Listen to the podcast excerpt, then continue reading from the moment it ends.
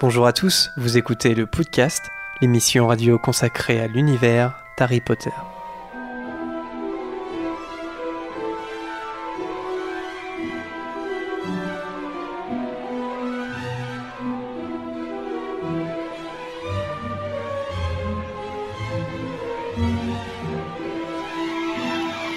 Bonjour à tous et bienvenue dans ce 38e épisode du podcast. Je suis Jérémy comme d'habitude et aujourd'hui pour ce euh, nouveau numéro, l'équipe est également composée d'Harold. Salut à tous. De Lucas. Yo. De Laura. Bonjour. De Zoé. Salut. De Vanessa. Salut à tous. Et attention, roulement de tambour, d'Adrien. C'est moi-même. Alors je suis, je suis revenu, je suis très content d'être revenu chez moi. Euh, voilà pour euh, cette nouvelle émission du podcast. Et oui, parce qu'on enregistre chez Adrien, mais ça faisait. euh, mais je crois que c'est la première émission de cette saison que tu fais? Oui. Très pro- très- de cette nouvelle formule là, ça doit être la deuxième, ouais, deuxième Ouais. ou troisième, quelque chose comme ça. Et, euh, et sache, Adrien, que tu as été réclamé par nombre d'auditeurs euh, qui, qui nous demandaient quand est-ce qu'Adrien revient? Eh bien voilà, Pauvre Tu- fou. vous allez regretter maintenant. Alors, pour cette émission, donc le thème sera euh, les lieux magiques. C'est le thème qui a remporté le sondage. Il y avait euh, les moyens de transport et euh, je ne sais plus à chaque fois moyens de transport et la presse des sorciers. Mais c'est les lieux magiques qui a gagné. Voilà, donc ça, ça sera le thème. Mais avant le thème, en introduction, il y aura un courrier des auditeurs comme d'habitude, une gazette des sorciers avec Vanessa, le retour après Laura.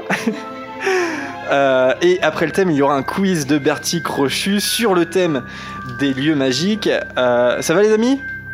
Est-ce que euh, pour les présents qui, qui étaient à Deauville, oui, oui, euh, merci Lucas. Bien remis des émotions de Deauville ou pas? On peut peut-être dire avant le courrier des auditeurs quelques mots sur, sur Deauville. Euh, oui, ce fut fort en émotion. hein, On a eu du mal à redescendre un petit peu avec la pression, surtout Lucas, je pense, et Alice, qui ont eu une pression de malade sur les épaules pendant toute la journée et la Bah, soirée. ouais. Plus sur les pieds en fait, parce que à la fin de la Oui, et journée, de je sentais debout. plus mes pieds. Donc vous voyez, on n'a plus d'humour. On a Non. Deauville nous a C'est lessivés. fini. C'est terminé, on a tout donné à Deauville, maintenant il ne reste plus rien. Non, c'était un chouette événement. Euh, je sais pas si dans le chat en direct vous avez regardé le live vidéo, mais en tout cas c'était super chouette euh, à faire. Et on a eu euh, les doubleurs euh, d'Harry Potter et des Animaux Fantastiques. Ça c'était euh, c'était un peu prémédité, mais jusqu'à la fin on savait pas si ça allait se faire, donc c'était super de les avoir. Sandy, l'organisatrice, et puis on a même eu des baguettes en cadeau par. Euh, Enfin, c'était vraiment un super souvenir, je crois. Euh, eh bien, c'est parti. Euh, courrier des auditeurs, pour pas que cette introduction soit euh, trop longue. C'est parti. Donc, vos courriers, parce que vous nous avez encore gâtés, surtout qu'on n'en avait pas fait, du coup, comme il y a deux semaines pour notre émission spéciale. Donc, les courriers et les news se sont un petit peu accumulés. Donc, on va essayer de rattraper notre retard. Et on commence tout de suite avec le courrier des auditeurs. C'est parti. Voilà Hérole avec le courrier. Alors, euh, on a reçu trois nouvelles lettres euh, postales depuis euh, notre dernière, enfin pas notre dernière émission, mais depuis celle avant Deauville. Donc je vais pas toutes les lire parce que encore une fois le but c'est de faire des, des courriers des auditeurs qui sont un petit peu moins longs. Mais je vais quand même vous citer et je vais commencer par la lettre de Gaël alias Galou Potter, je crois qu'il est sur le chat, je l'ai vu tout à l'heure. Et la particularité de sa lettre à Gaël, c'est que euh, il y avait euh, un cadeau pour euh, tout le monde en fait. Enfin, je crois tout le monde. En tout cas, on- parce qu'on l'a ouvert à Deauville. Et euh, alors, je sais pas qui veut expliquer ce qu'il y avait dans l'enveloppe. C'est pour que j'arrête de parler un petit peu. vous vous souvenez Bah pas non, en je sais fait pas. Si, si, bah, si quand même. euh. Non, mais Vanessa est plus, euh, est plus à l'aise avec ce genre de sujet, euh, arts and craft. Bah, c'était des petits, euh, des, des petits porte-clés, euh, voilà, Ouais. euh, sur le oui, sur le thème que, d'Harry Potter. Galou et son fils, je pense, ont fait ensemble, ouais. avec des petites images. moi, j'ai eu le vif d'or. Euh, Prune a eu le lutin de Cornouailles. T'as eu Ouais. quoi, toi, Lucas? Euh, la potion Félix Félicis. Voilà, il y avait euh, tout plein de petites images accrochées à un petit porte-clés euh, en plastique. Du coup, l'image est dure.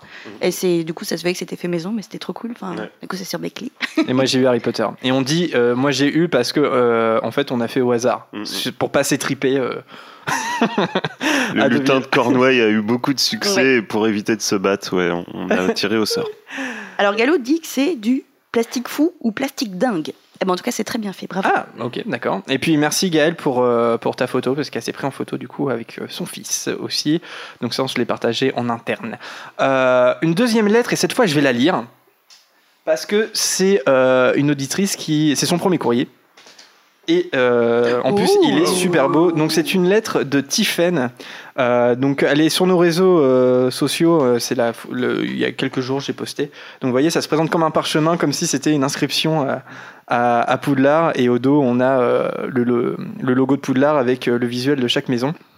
Le courrier est pas très long, donc je vous le lis. Salut le podcast, j'adore vos émissions et vous aussi. Euh, L'émission que j'ai découvert grâce à Ben euh, HPTS, donc le youtubeur. Euh, c'est vraiment hyper intéressant d'entendre votre point de vue sur différents thèmes. Ça donne envie de débattre avec vous. Les nouveautés de l'année, live euh, et vidéo sur le YouTube Game sont super. Ça change du format podcast. Ce n'est pas une lettre très copieuse, mais je l'espère digeste. Car je n'ai qu'une chose à dire, vous êtes au top, euh, ne changez rien. Tiffen, hashtag Serdaigle Power. Attends, mais les Serdaigles sont partout. Ouais. Alors, elle, elle avait des questions aussi, Tiffen. Je me demandais qui a fait les dessins du site euh, ou comment. Alors, euh, ça dépend ce que tu entends par les dessins du site. Euh, notre, euh, lo- le, le dessin de- des chroniqueurs est fait par euh, une auditrice qui s'appelle- qui s'appelle Claire et dont c'est le métier de, de dessiner. C'est une dessinatrice et euh, voilà. Et on avait partagé aussi sur Facebook et Twitter. Euh, euh, coordonnées. Sinon, bah, les illustrations, c'est un peu variable. Alors, euh, c'est dans les descriptions SoundCloud, mais c'est pas forcément dans les descriptions du site. Mais euh, il y a du Pottermore, des fois c'est des, des fois c'est les films. Bon, ça c'est un peu évident quand c'est les films. Euh, mais beaucoup de gens me demandent c'est quoi comme illustration? Euh, il faut savoir que Pottermore a fait énormément d'illustrations. Euh, avant, le site n'était composé que de ça. C'était des, des illustrations. Interactives en fait, qui reprenaient chaque chapitre de tous les livres Harry Potter. Maintenant, on les retrouve en illustration d'articles, mais euh, euh, on peut euh, les retrouver assez facilement. Donc, euh, allez voir sur Pottermore si vous voulez euh, avoir des belles illustrations. Elle- oui, alors, Marine est dans le chat, elle a précisé illustratrice, c'est pas dessinatrice. illustratrice. Il... Oui, mais tu vois, je ne sais pas dire illustratrice. C'est comme euh, Des récapitulatif. points pouf souffle, c'est encore plus dur à dire. Récapitulatif, je le maîtrise Ah, maintenant. c'est bon. Euh, et enfin, euh, ta, ta, ta, ta, PPS, je rejoins la team émission sur l'étymologie des noms dans Harry Potter. ah bah ça, mais ça on va faire, mais je pense que le jour où on fera une émission sur l'étymologie, Ouais, ça sera la dernière, mais on la proposera pas en sondage parce que ça nous demanderait en fait, je pense, deux bonnes semaines pour la préparer. Et je termine donc euh, sur les lettres euh, postales avec euh, Alizé. Mais Alizé, euh, qui nous, ça, ça doit être sa troisième lettre, Alizé. hein, donc Encore merci. euh, et ouais, Trop merci bien. beaucoup à toi.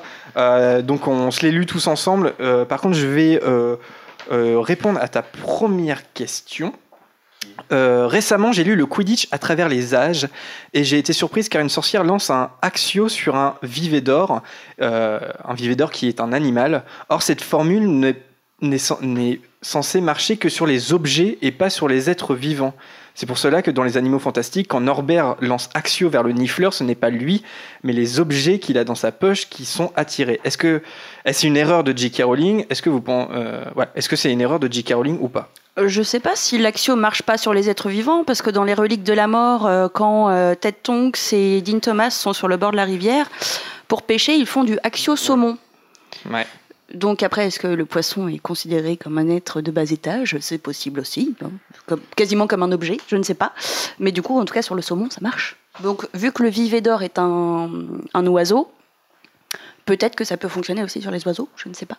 Ouais, je sais pas. Je me souviens pas avoir lu euh, quelque part que Axio marchait peut-être pas sur les sor- ouais, sur les sorciers, peut-être que ça marche pas, je sais pas. Si on fait Axio euh, Axio Hermione, est-ce que je sais pas. À moins d'être très puissant. Euh, non, tu vois, je me souvenais plus du détail des saumons, mais ça répond bah ouais, sur les animaux, ça veut dire que ça marcherait. Après, je pense que ça dépend peut-être de la volonté du, du sorcier en fait quand il lance le sort. Je, je pense que quand Norbert il lance euh, Axio, c'est qu'il veut récupérer les. Si, il veut récupérer le nifleur, tu me diras. Ouais, peut-être que certaines créatures magiques ont une protection contre le Axio. Oui, Mm. dès que c'est un mammifère ou un truc comme ça, ça ne marche pas, ou je sais pas. Ouais. En tout cas, merci. Théorie à creuser. Bonne question et merci euh, pour tous tes courriers, Alizé, c'est vraiment super. Euh, N'hésite pas à nous relancer si tu veux qu'on réponde à toutes tes questions euh, par mail. Euh, parce que si j'y voilà, si j'y pense pas ou si quelqu'un d'autre n'y pense pas, ça peut être dans les oubliettes. Quelques hiboux sur le site internet. Agathe, qui est une fidèle auditrice depuis pas mal de temps, qui peut être sur le chat d'ailleurs, qui a une question. Pourquoi n'a-t-on pas besoin d'être préfet pour être préfet en chef? Il est dit que Lupin était le préfet, mais que James était préfet en chef. En gros, la question c'est peut-on être préfet en chef sans avoir été préfet? Et, il nous pose des cols, hein, quand je me même. rappelle pas que James euh, fut préfet en fait. J'ai- En- Je t'a- je t'avoue que j'ai pas vérifié. euh, Lupin était préfet, ça, ça me semble cohérent. Que James était préfet en chef, ça, je sais pas. C'est pas plutôt qu'il était genre capitaine de l'équipe de Quidditch, ça Ouais. lui donne un rang équivalent. euh. Alors là, Alors là, non, la colle. La, hein, la parce que- colle, ouais, et puis j'ai pas Encore, pensé on connaît les noms des gens qui travaillent au ministère de la Magie. Entend, entend savoir s'il était préfet en chef à Poudlard, James. Là. Adrien saurait sans doute, mais il s'en rappelle plus. Donc, euh, Ah, Adrien, sont- Mon savoir encyclopédique n'est plus approuvé, mais j'avoue sécher là. J'avoue sécher. Non, bah, c'est là on la met de côté Agathe et puis on, va, on regardera de, on regardera de sur Le- sur le wiki. hein. Le chat confirme que James a bien été préfet en chef. Avec mais, les mais le chat, le chat, faut s'en méfier des fois. Oh, quand même. Alors vas-y Laura. ouais. Euh, sur le wiki, du coup, euh, super, j'ai une pub, je ne peux plus voir le- l'article, mais euh, c'est c'est écrit que du coup, en cinquième année, donc il y a les préfets et préfets en chef, et en septième année, ils prennent un préfet en chef et une préfète en chef. Donc c'est en septième année, on peut être préfet en chef sans avoir été préfet en cinquième Ouais. année. Donc voilà, Ah. donc ça répondra à ta question Agathe. Merci. Merci euh, Laura. Euh, un deuxième un deuxième message cette fois de Corniche Pixie. Alors ça veut dire euh, lutin de Cornouailles hein, en anglais, euh, qui nous a découvert grâce à Manon et les podcasteurs. Donc ça remonte déjà euh, il y a quelques temps. Le podcasteur, c'est une émission de podcast sur les podcasts. Et euh, on avait eu euh, l'honneur d'être chroniqué euh, par Manon dans une des émissions. Et Corniche Pixie nous dit J'y pense, vous vous demandiez dans un des premiers épisodes si The Cursed Child est mieux en live. Eh bien, clairement, oui, parce que en fait, elle a pu. euh, enfin, il, ou elle, elle, je crois, elle.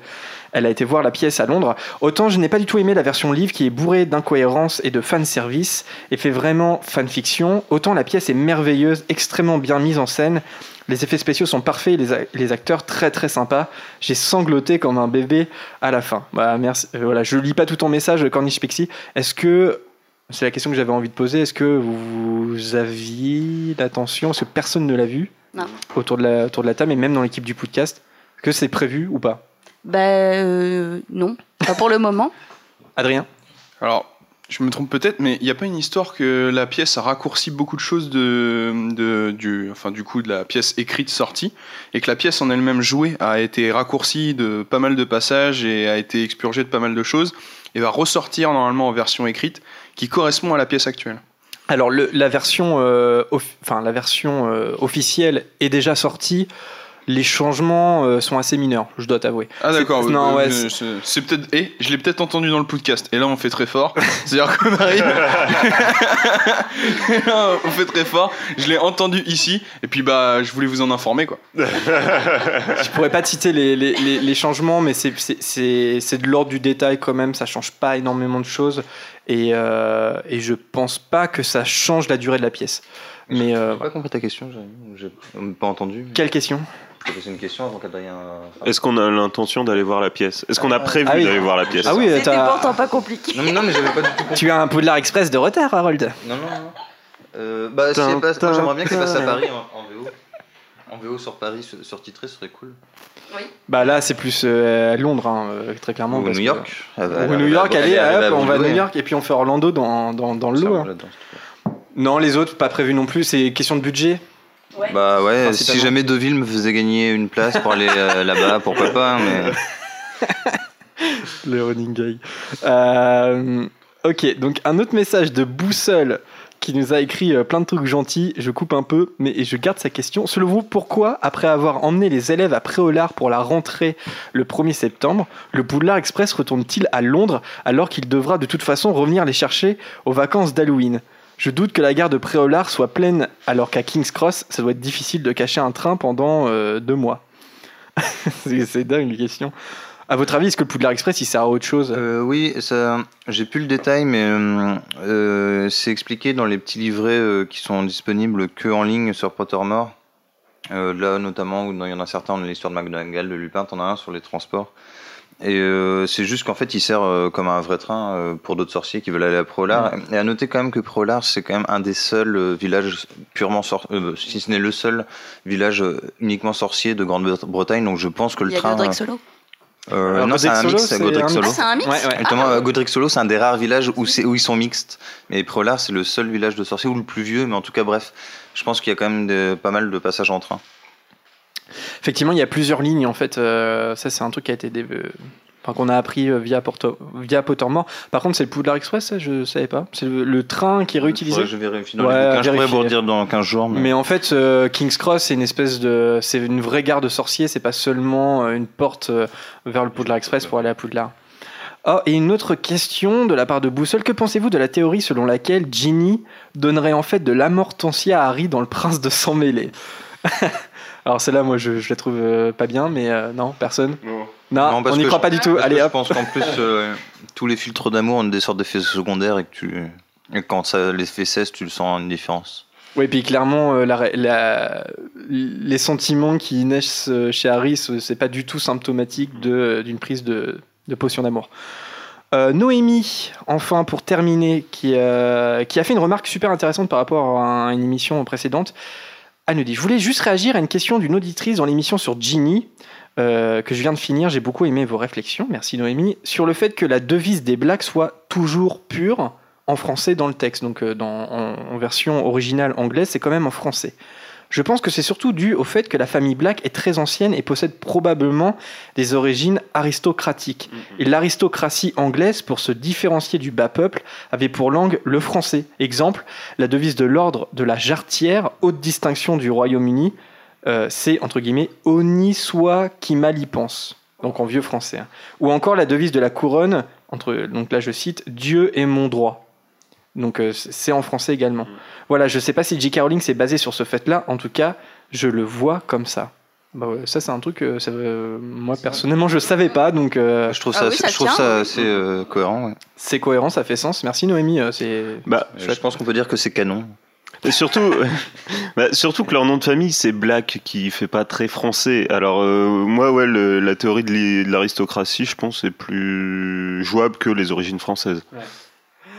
Bon allez, pour finir des big up, euh, je peux pas citer tout le monde, je suis, je suis désolé. On le fera peut-être à la prochaine émission, parce que là on a, un- on a eu un gros gap de presque un mois avec Prochaine des- émission émission spéciale Big Up.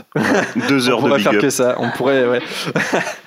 en tout cas, bon, je, je citerai peut-être des, des messages qu'on a reçus entre temps, mais pour le moment, je, je vous fais qu'un big up. Big up à Margarita, qui nous a découvert il y a pas très longtemps, à Sib, qui nous écoute en faisant son jogging en Suisse. Et oui, c'est incroyable. En faisant son jogging en sueur. Worldwide. a fait son jogging en sueur et en Suisse. Et elle visite bientôt euh, les studios Warner avec sa sœur. Adrien est catastrophé. T'as vu euh, dans, t'as vu là, ça a régressé un petit le, peu. Le niveau a baissé. Je sens qu'il fallait que je revienne pour redresser tout ça. Euh, euh, aussi euh, un big up à Laïla, Laïa, j'espère que je prononce bien parce qu'apparemment je prononce pas bien des fois les noms. Laïa qui nous a envoyé un message copieux quoique digeste, je sais pas si vous vous en souvenez, je voulais Ouais, ouais. partager. Euh, Claude Marie, Liam qui nous a envoyé une photo de, de l'affiche du podcast sur son mur. À Delphine, Olvig et Manon sur Facebook. Julie, voilà, tout le monde reste à l'écoute, même si on peut pas citer tout le monde, reste à l'écoute, on le fera peut-être dans la prochaine émission. Et enfin, un dernier big up, big up à nos deux nouveaux tipeurs, Salomé et Marcus Uluberlu. Merci beaucoup. Et ouais, ça fait, beaucoup, ça fait beaucoup de monde. C'est euh, une- vraiment une communauté euh, très très chouette euh, que- qu'il y a autour du podcast et ça nous fait plaisir tous les jours quand on reçoit des messages. Donc continue à le faire. Ça nous fait trop plaisir.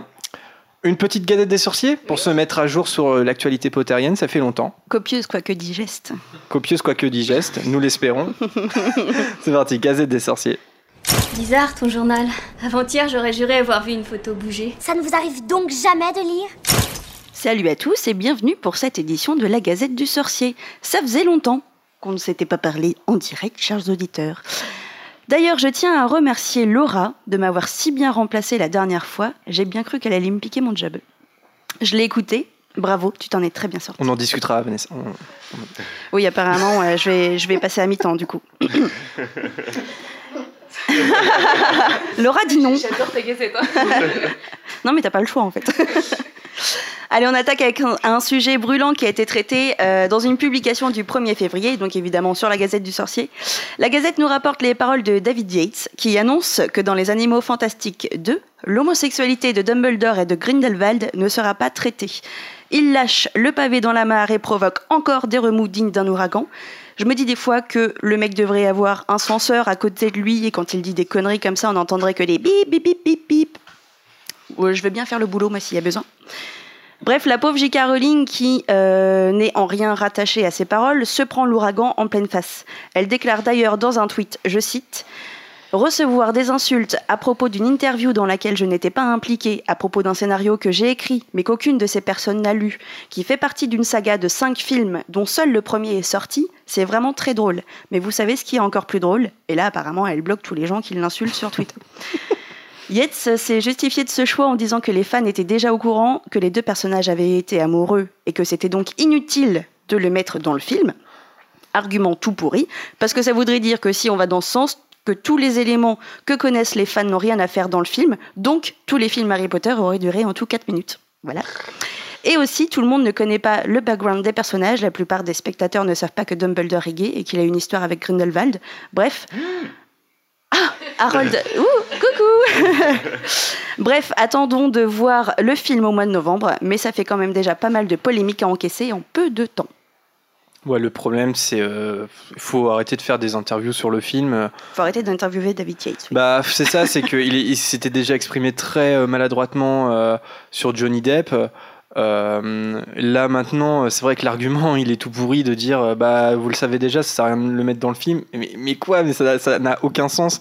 Donc euh, voilà. Et puis je vois pas pourquoi mettre, ça- enfin pourquoi parler de ça des mois avant la sortie du film, surtout qu'on n'en aurait pas parlé, ça aurait pas fait polémique. Et puis si le film justifie le fait qu'on n'en parle pas à ce moment-là, eh ben voilà, tu vois, on, on l'aurait même pas pensé, mais c'est d'évoquer le truc avec des mots maladroits qui crée la polémique.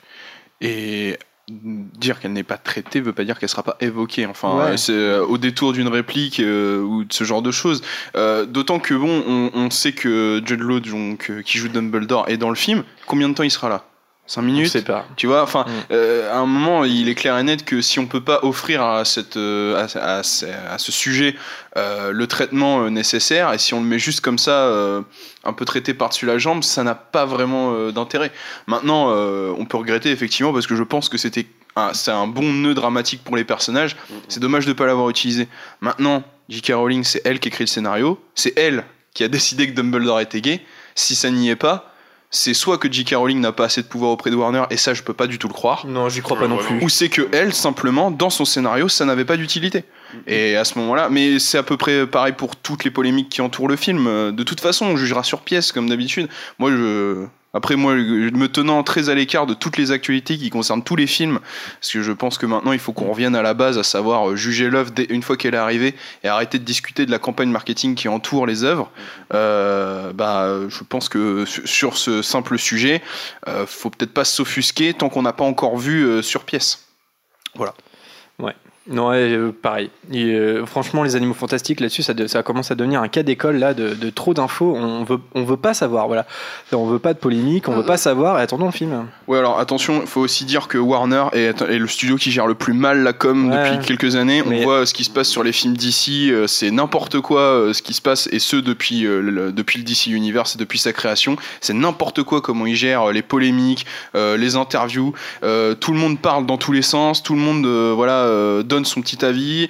Euh, on répond aux fans et on essaye de changer le film pour être d'accord avec les fans parce que quand même on veut pas se couper d'une partie du public et en même temps on assume d'autres choix à côté. Euh, enfin, c'est une gestion assez catastrophique de la part de Warner de la communication. Quand d'autres studios, je pense notamment à la Fox, arrivent à verrouiller euh, les informations qui sortent sur leurs films, les actualités et font que quand les films y sortent, bah ils ont été on les a laissés tranquilles, c'est-à-dire que les médias les ont laissés tranquilles, les fans les ont laissés tranquilles, et c'est parmi les meilleurs films qui sont sortis l'année dernière sont issus de Fox. En tout cas, dans le domaine du blockbuster grand public et à grand spectacle.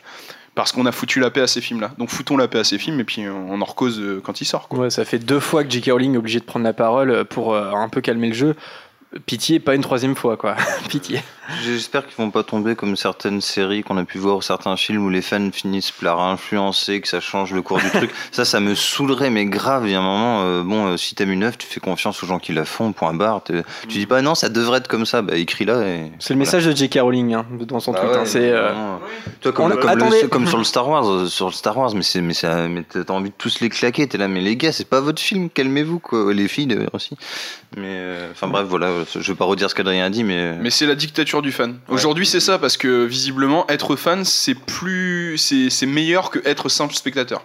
Je, Et- je... bref. Et en plus, ce que je ne comprends pas, enfin par rapport à Star Wars, mais on peut dire la même chose sur Harry Potter, c'est les majors que c'est. Ils sont assurés d'avoir des millions de spectateurs, quoi qu'ils fassent. Et ils tremblent. Et, Et ils- et et ils ils vont tremblent. dire, on a peur, personne va venir, mais que dalle. Et ils tremblent, mais parce qu'en fait, je pense que quand tu te reçois des milliers de tweets et des milliers. Mais moi, ce que je comprends pas, c'est les gens qui commandent ça. Oui. Je veux dire, c'est d'un inintérêt total. Qu'est-ce que tu, qu'est-ce que toi, ta petite parole, ta petite pétition là, parce que les pétitions qui circulent pour faire sortir des montages de films qu'on estime expurgés au cinéma, c'est n'importe quoi. Parce que euh, voilà, il y a eu une pétition aussi pour euh, le retrait de Johnny Depp, je crois. euh, de- c'est quoi C'est il faut adapter maintenant la façon dont les films sont faits à la façon dont les films, dont les gens vont le recevoir. C'est n'importe quoi. La plupart des gens qui appellent au boycott des films, en plus, ils vont quand même y aller. Ah bah, donc euh, bon, c'est encore une fois, je pense, un peu de tempête dans un verre d'eau et, euh, et ça fait de la mauvaise pub pour le film, plus provoqué par ceux qui, euh, qui voilà, veulent, en savoir trop avant que ça arrive. C'est mon avis très personnel.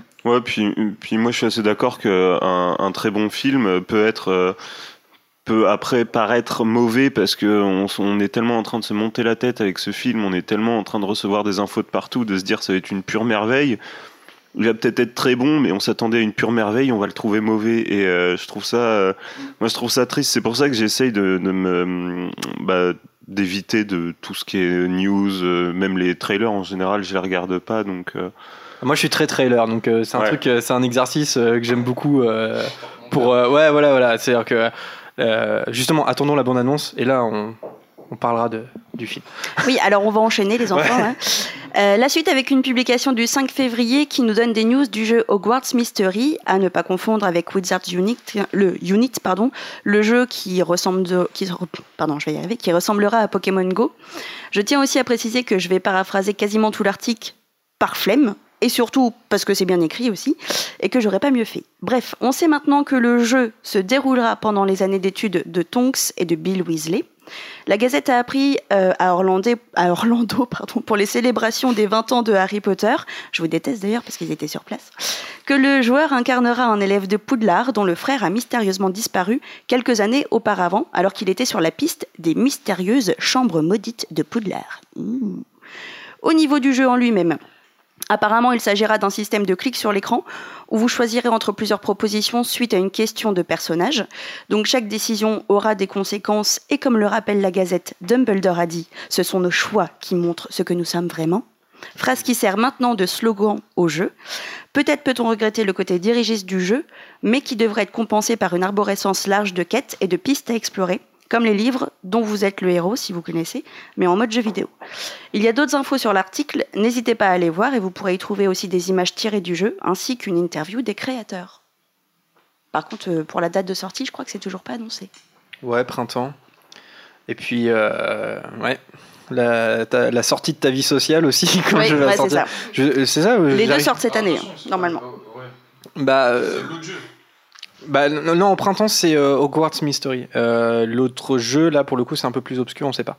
C'est le jeu à la Pokémon Go? Non, non, ça c'est un autre. n'écoute pas. Bah si, c'est ce que tu dis. C'est à ne pas confondre avec Wizard Unit, le jeu à la Pokémon Go. Et donc ça, c'est Hogwarts Mystery, le jeu narratif. Ouais, Oui, d'accord. Ouais. En sachant que ouais, non. Euh, oui, Hogwarts Mystery au printemps. Ouais. Oui, ils ont, ils ont fait un teasing euh, il y a pas longtemps. euh, J'avais vu. Non, parce que t'as vraiment. Après, t'as- enfin, ouais. moi j'ai non, tu viens de te contredire toi-même, Adrien, mais c'est pas grave. Mais au moins, tu euh, t'es Je pense que j'avais raison et que vous aviez tous tort, mais. Va-t'en. continuons. bah, que- Qu'est-ce que, que le chat en pense? Adrien dit-il un, un truc intelligible ou non? Éclairez-nous. Vous nous parlez peut-être de ce jeu, Harold. En tout cas, j'attends très impatiemment ce jeu. Je suis un peu déçu que ce soit parce que c'est deux jeux mobiles. On aimerait bien un vrai jeu sur console. Un de ces quatre, ça serait bien quand même. Mais bon, c'est cool, ça va se passer dans les années 80. Puis je sais pas, la petite intrigue, voilà, je trouve ça cool. Donc, euh, Mais euh, je crois qu'ils ont sorti des gameplays sur euh, YouTube déjà. Ouais, des Et versions bêta. J'ai regardé juste le début, mais pas me spoiler un peu. à déconseiller quand même, parce que c'est oui, des versions ça. buggées. euh, donc, Ouais. euh, pff, découvrir le jeu dans, dans ces conditions-là, Bah, c'est pas ils- GG quand même. Ils ont même dit que sur les versions essayées, il y avait carrément des scènes qui étaient vraiment des scènes test et qui seront pas dans la version finale. C'est Ouais. vraiment une sorte de alpha, bêta. C'est un peu se spoiler pour. C'est étonnant, vu le poids de la licence, que ça débarque sur mobile comme ça, euh, fait par. un enfin, pour le coup, on cite pas le studio, donc euh, c'est, j'imagine, un, un petit studio euh, qui, qui fait ça. Quand euh, le poids de la licence te permettrait de le faire faire par Telltale, notamment, qui, a- qui l'a fait avec Walking Dead, qui l'a fait avec Game of C'était Thrones. prévu, tu vois. Et- C'est là pour le moment, c'est mobile quoi. Et d'autant qu'il y a, enfin, il y a, il y a, enfin, il y a la possibilité, il y a le, il y a le terrain pour, et puis, Mm. euh, ouais, je suis étonné que ça, on finisse avec des, finalement, des, des jeux mobiles. Alors le côté Pokémon Go, ça, je le comprends tout à fait. euh, Ouais, C'était attendu. euh, Parce que c'est un modèle qui fonctionne bien. Puis je pense que vu la, la somme de fans d'Harry Potter, c'est quand même un. Disons que l'univers s'y prête bien. Le jeu narratif plus sur mobile, moi, le peu de jeux que j'ai vu narratif comme ça, euh, c'est c'est toujours un peu cheap, c'est toujours un peu mal écrit en fin- au final. Bref, toujours un peu décevant. Mais bon, euh, c'est On toujours verra. jamais. hein, ce sera Mm. peut-être celui qui changera la Euh, donne. moi, je suis assez étonné de. Je ne m'explique pas pourquoi de tout ce qui est jeu, euh, j'entends plateau, jeux vidéo autour d'Harry Potter, et c'est souvent, je trouve qu'ils se foirent souvent, qu'ils font des trucs totalement incohérents. Je ne comprends pas comment ils, ils arrivent pas à prendre ce marché-là. Parce que, petit parallèle, j'ai testé, euh, j'ai acheté et testé le en anglais de plateau Harry Potter, qui est une sorte de deck building. euh, Pour ceux qui connaissent pas, de, on amasse des cartes de plus en plus fortes pour Mm. combattre. Hogwarts Battle? Et, euh, Non, pas sûr. oui, si c'est ça, Hogwarts Ouais. Battle.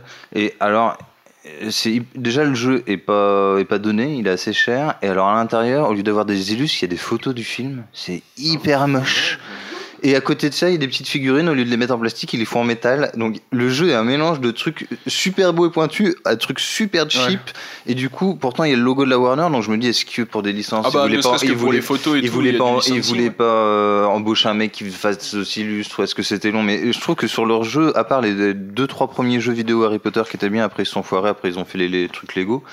Euh, je trouve qu'ils se plantent tout le temps là-dessus. Je comprends pas pourquoi. mais, euh, Parce qu'en effet, pour moi, le jeu, euh, c'est pas du tout un jeu mobile, quoi. C'est un jeu de console. Quoi. Bah, je pense, Ou en tout de- cas, c'est un truc épisodique. euh, Bah, ouais. En plus, euh, ils sont. Enfin, je parle pour le studio Telltale, ils sont très très forts là-dessus, donc euh, ça aurait été, je pense, très intéressant. mais c'est qui qui a créé ce jeu, euh, la Hogwarts Mystery? Justement, le studio. C'est je euh, alors euh, attends, je, je dis peut-être une bêtise, mais euh, c'est je sais pas si c'est le studio ou l'équivalent du distributeur, mais c'est euh, un nouveau nom qui vient de sortir, c'est Portkey Games et qui se qui gère en fait les deux nouveaux jeux qui vont arriver, donc Hogwarts Mystery et euh, Wizards Unit qui sera sur le même modèle de, que Ok. Pokémon Go. Donc en fait, c'est je pense que c'est un studio, euh, je pense que c'est le studio Portkey Bah, c'est Games. les, les développeurs de Pokémon Go, visiblement, non? Oui, oui, je crois que c'est les mêmes. hein. C'est. Voilà. C'est là où la subtilité, je l'ai pas dans le jeu vidéo entre le, le- le- le studio et la comment le jeu est édité. Mais euh, en tout cas, euh, il y a, une- il y a- voilà, c'est la- labellisé Portkey Games et euh, c'est euh, qui donc c'est le c'est derrière les deux jeux là. Le jeu est vilain pour l'instant. Hmm je, vois les, je vois les screens là du jeu, le jeu est vilain. Pour Ouais, les- bah pff, ça je, je compare pas trop, je connais pas trop les jeux mobiles. Après, sur euh. mobile, hein, ça va peut-être pas faire des merveilles de toute façon. Bref, on en reparlera au printemps. On en reparlera quand ça sortira. Euh, on continue avec une publication du 9 février et on va parler nouveaux livres. Bon, on a bien compris que la vache à lait est intarissable, ils nous sortent des livres tout le temps, tout le temps. De mon avis, il commence à y avoir un peu trop de sorties de livres qui sont pas ouf et qui sont des purées de gros scandales. Vous j'ai dit purée, hein, j'ai pas dit de gros mots. Tant, euh, tant par leur contenu que par leur prix, mais là, ma foi, je me laisserai bien tenter. Le même jour, deux livres vont sortir. Le premier est un livre Honeydews qui recense euh, les différentes confiseries disponibles et ce en odorama, s'il vous plaît. Il suffira de frottouiller le bonbon et la douce odeur qu'il a dans la saga montera jusqu'à vos narines. Le sous-titre du livre m'a bien fait rire toute seule comme une débile d'ailleurs, parce que c'est pas forcément drôle. Le sous-titre c'est A Scratch and Sniff Adventure. Donc, euh, voilà, si en fait il n'y a pas que moi qui suis débile. si, si, si, ça me fait rire. Ça promet un trip de ouf. Quelle aventure. Quelle aventure Moi, je, là, je, je veux sentir le bonbon. Ça y est, pas souci. Euh, bref, celui que je vais sûrement acheter aussi, c'est un livre Carte du maraudeur où on apprendra quelques infos euh, sur Poudlard. Espérer qu'il y ait assez de contenu. On retrouve le visuel de Mina euh, Lima dans le livre qui aura sûrement des pages dépliantes, mais surtout, Fournie avec le livre, il y a une mini baguette, stylo à encre invisible et lumière ultraviolette qui permettra d'écrire des messages cachés et de lire des inscriptions déjà présentes sur la carte. Je t'aime, Marie. Oui, c'est ça. J'espère que les infos quand même seront intéressantes dans le, dans le contenu. Euh, la sortie est prévue donc le 26 juin prochain pour les deux livres. Et parlons fric, les livres ne sont pas très chers, donc espérons qu'il y aura un peu de matière tout de même. Le livre Oniedux, Onedux, j'arrive pas à le dire, est dispo en, com- en précommande à 11 euros 15 centimes et le livre Carte du maraudeur à 12,90 euros sur Amazon. Et Ah oui. ouais, on est dû que je voyais ça plus cher. 11 euros? Ouais. Ok. Pour le moment, en précommande à ce prix-là. ouais. J'ai été assez euh, surprise aussi du prix. Ouais, quand j'ai vu Il y a le truc le. odorat derrière. Ouais. Bah, après, euh, on ne sait pas trop quelle taille il aura non plus. Donc on n'a Euh, pas. euh, L'odorama, ça se trouve, ça marchera une semaine. Oui. Ah bah oui, ça c'est possible. Quoique le loto des odeurs, le jeu de société, ça marchait super longtemps. Le loto des Surtout la odeurs. mer, là, ça puait. Je ne vois pas du tout de quoi tu parles. C'était T'as très pas cool. connu ça C'était Non c'était un loto, tu sais, où tu, tu places les trucs et en gros, tu ouvrais la petite capsule, tu sentais et il fallait le savoir le placer sur Ah le truc. Sur le Ah. sur ce, ça, ce à Ouais, quoi j'ai ça- joué à ça, ouais. Mais oui, moi j'y ai joué. ouais. C'était très drôle. Ouais. Ah, j'ai- non. Je tout... suis trop vieille pour ces conneries. en tout cas, pour le Non, budget, Adrien, y a joué petit tous les deux. entre les éditions anniversaires, euh, les nouveaux euh, livres sur l'univers euh, qui sortent, euh, pff, le budget, euh, c'est des compliqué. hein. Et puis il y a beaucoup de livres qui sortent en ce moment aussi qui sont très chers et euh, enfin qui sont très chers, qui sont assez chers. Ouais. Et euh, je trouve que le contenu est, est risible. Enfin, Mm, mm. c'est vraiment sortir des livres pour sortir des livres. Donc à la limite plutôt se concentrer sur le contenu, même si c'est cher, mais au moins t'en as pour ton argent. Par contre, la bonne nouvelle, alors je sais pas si, je sais plus si t'en parles dans la Gazette, c'est qu'aussi ils ils, vont sortir la version traduite en français euh, de l'exposition euh, qui, qui a eu lieu à la British Library, maintenant qui va aux États-Unis. Euh, donc il y a eu deux éditions, donc une édition familiale et une édition adulte, et l'édition familiale euh, a été traduite et va être éditée. Donc euh, ça, euh, pareil. Alors je sais pas combien ça sera commercialisé.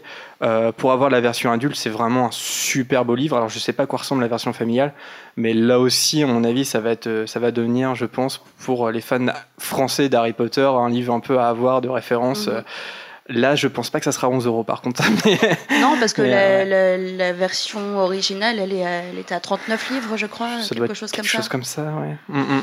Ouais. Donc c'était assez cher quand même, mais après c'est un livre très épais et il y a beaucoup de contenu très Ouais. très intéressant. Quoi. Mm. Donc là, ça justifie. Et donc, il sera en français, et on ne savait pas du tout si ça, si ça allait être traduit. Et bah, si, ça sera traduit.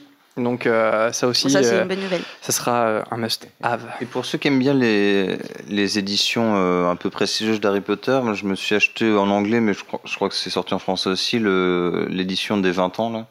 Donc Mm. j'ai pris le Serdaigle, bien évidemment.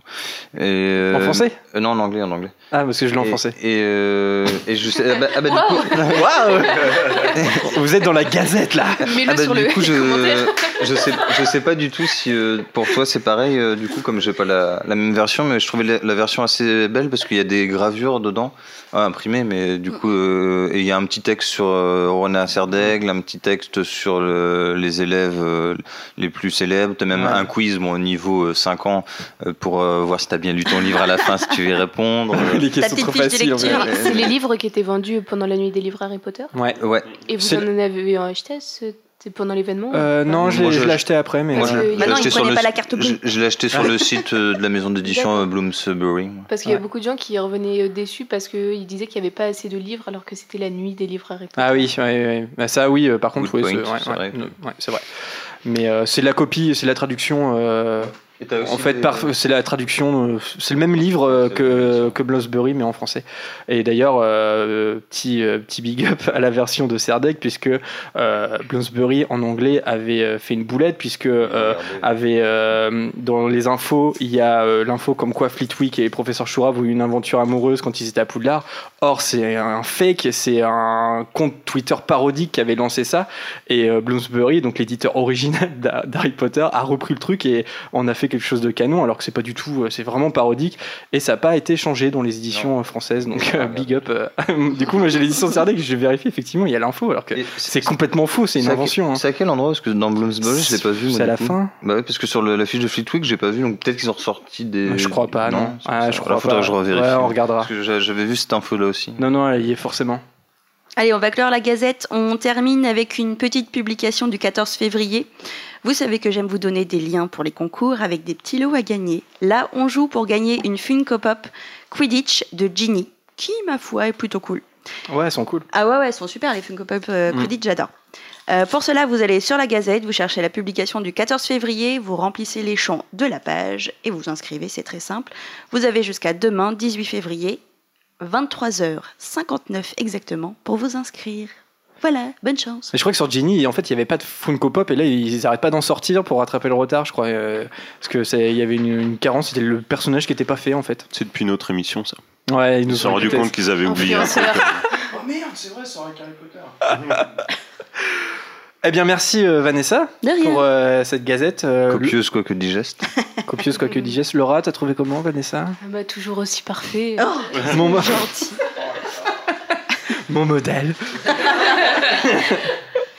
Fais-moi le baisement. Allez, on lance le thème parce que ce thème est euh, aussi copieux, hein, il faut le dire. Euh, vous avez donc élu les lieux magiques. Euh, Peut-être un petit tour de table pour euh, lancer euh, bah, voilà, le, thème. Sans trop rentrer dans les détails, si vous deviez choisir un lieu magique, lequel choisiriez-vous? Sans aucune consigne. hein. Ça peut être grand comme un truc très précis. C'est pas très original, mais euh, je crois que je dirais Poudlard. Poudlard, ouais. La salle sur demande pour être plus précis, il faudrait préciser. D'ailleurs, j'en profite pour dire qu'on va pas trop détailler sur Poudlard parce qu'on avait déjà consacré une émission à Poudlard. C'était quand on était tout bébé euh, en saison 1.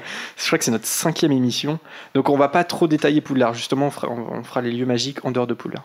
Lucas? Mais par contre, vous pouvez dire Poudlard. hein. Ouais, ouais, non, mais euh, après, je sais pas si on voit les lieux magiques que comme les grands lieux de pouvoir, mais euh, moi, un des lieux magiques que j'aime le plus dans Harry Potter, c'est le terrier, en fait. Mhm. Qui est, euh, c'est une maison de sorciers, et puis c'est là que Harry va pouvoir souffler, et on va pouvoir voir un truc, moi, qui me fascine dans les Harry Potter, c'est la vie quotidienne d'une famille de sorciers. Ah oui.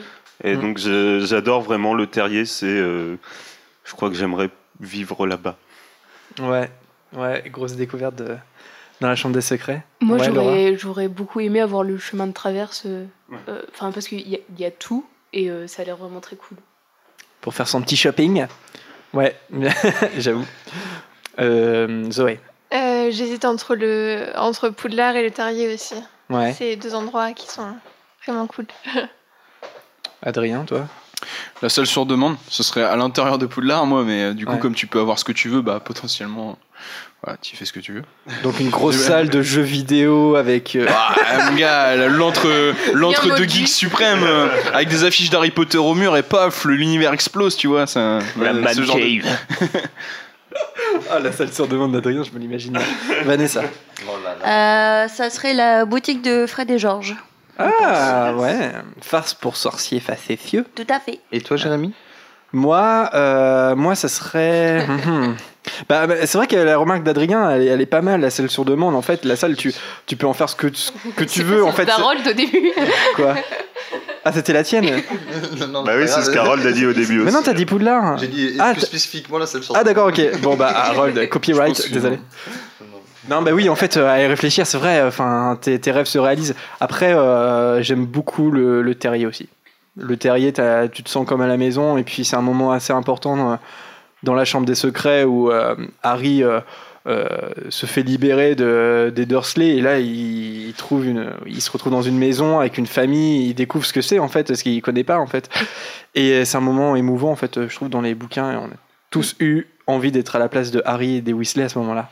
En maison plus cool, je trouve euh, qu'il y a celle de Sirius. Parce que clairement, si tu Ouais. veux pas te faire embêter, euh, elle est cachée et personne ne peut venir frapper chez toi. Ouais, donc ça c'est si t'es plus euh, reclus. En... plus.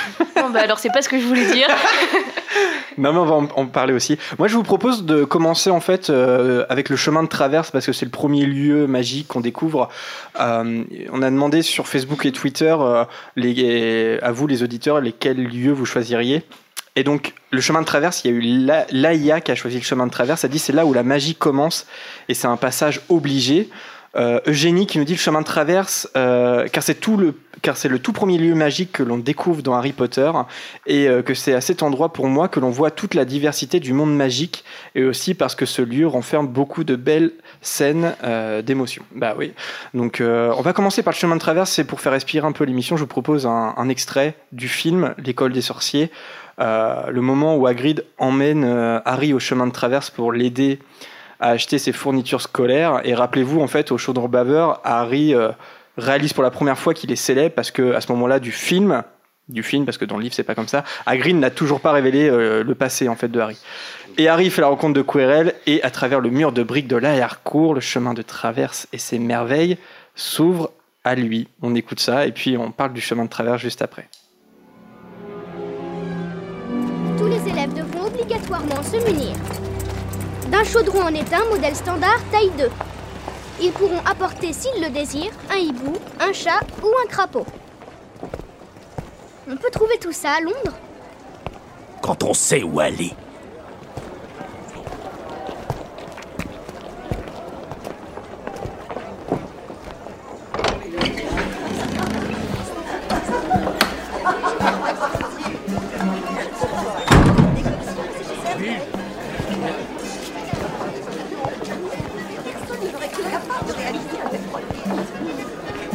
Ah, Hagrid Comme d'habitude, je suppose Non, merci Tom, je suis en mission officielle pour Poudlard.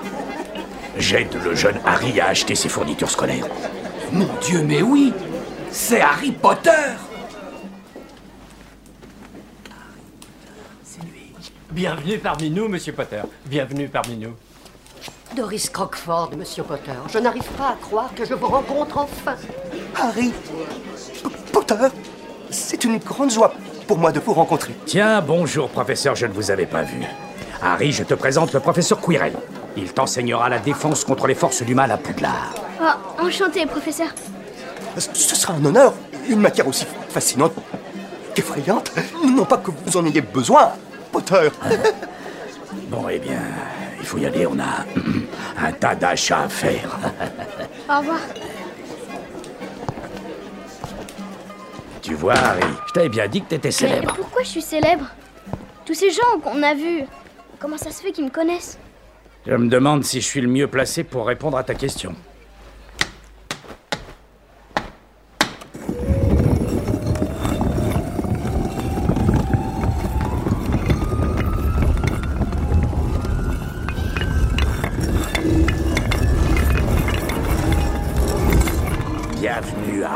Chemin de traverse.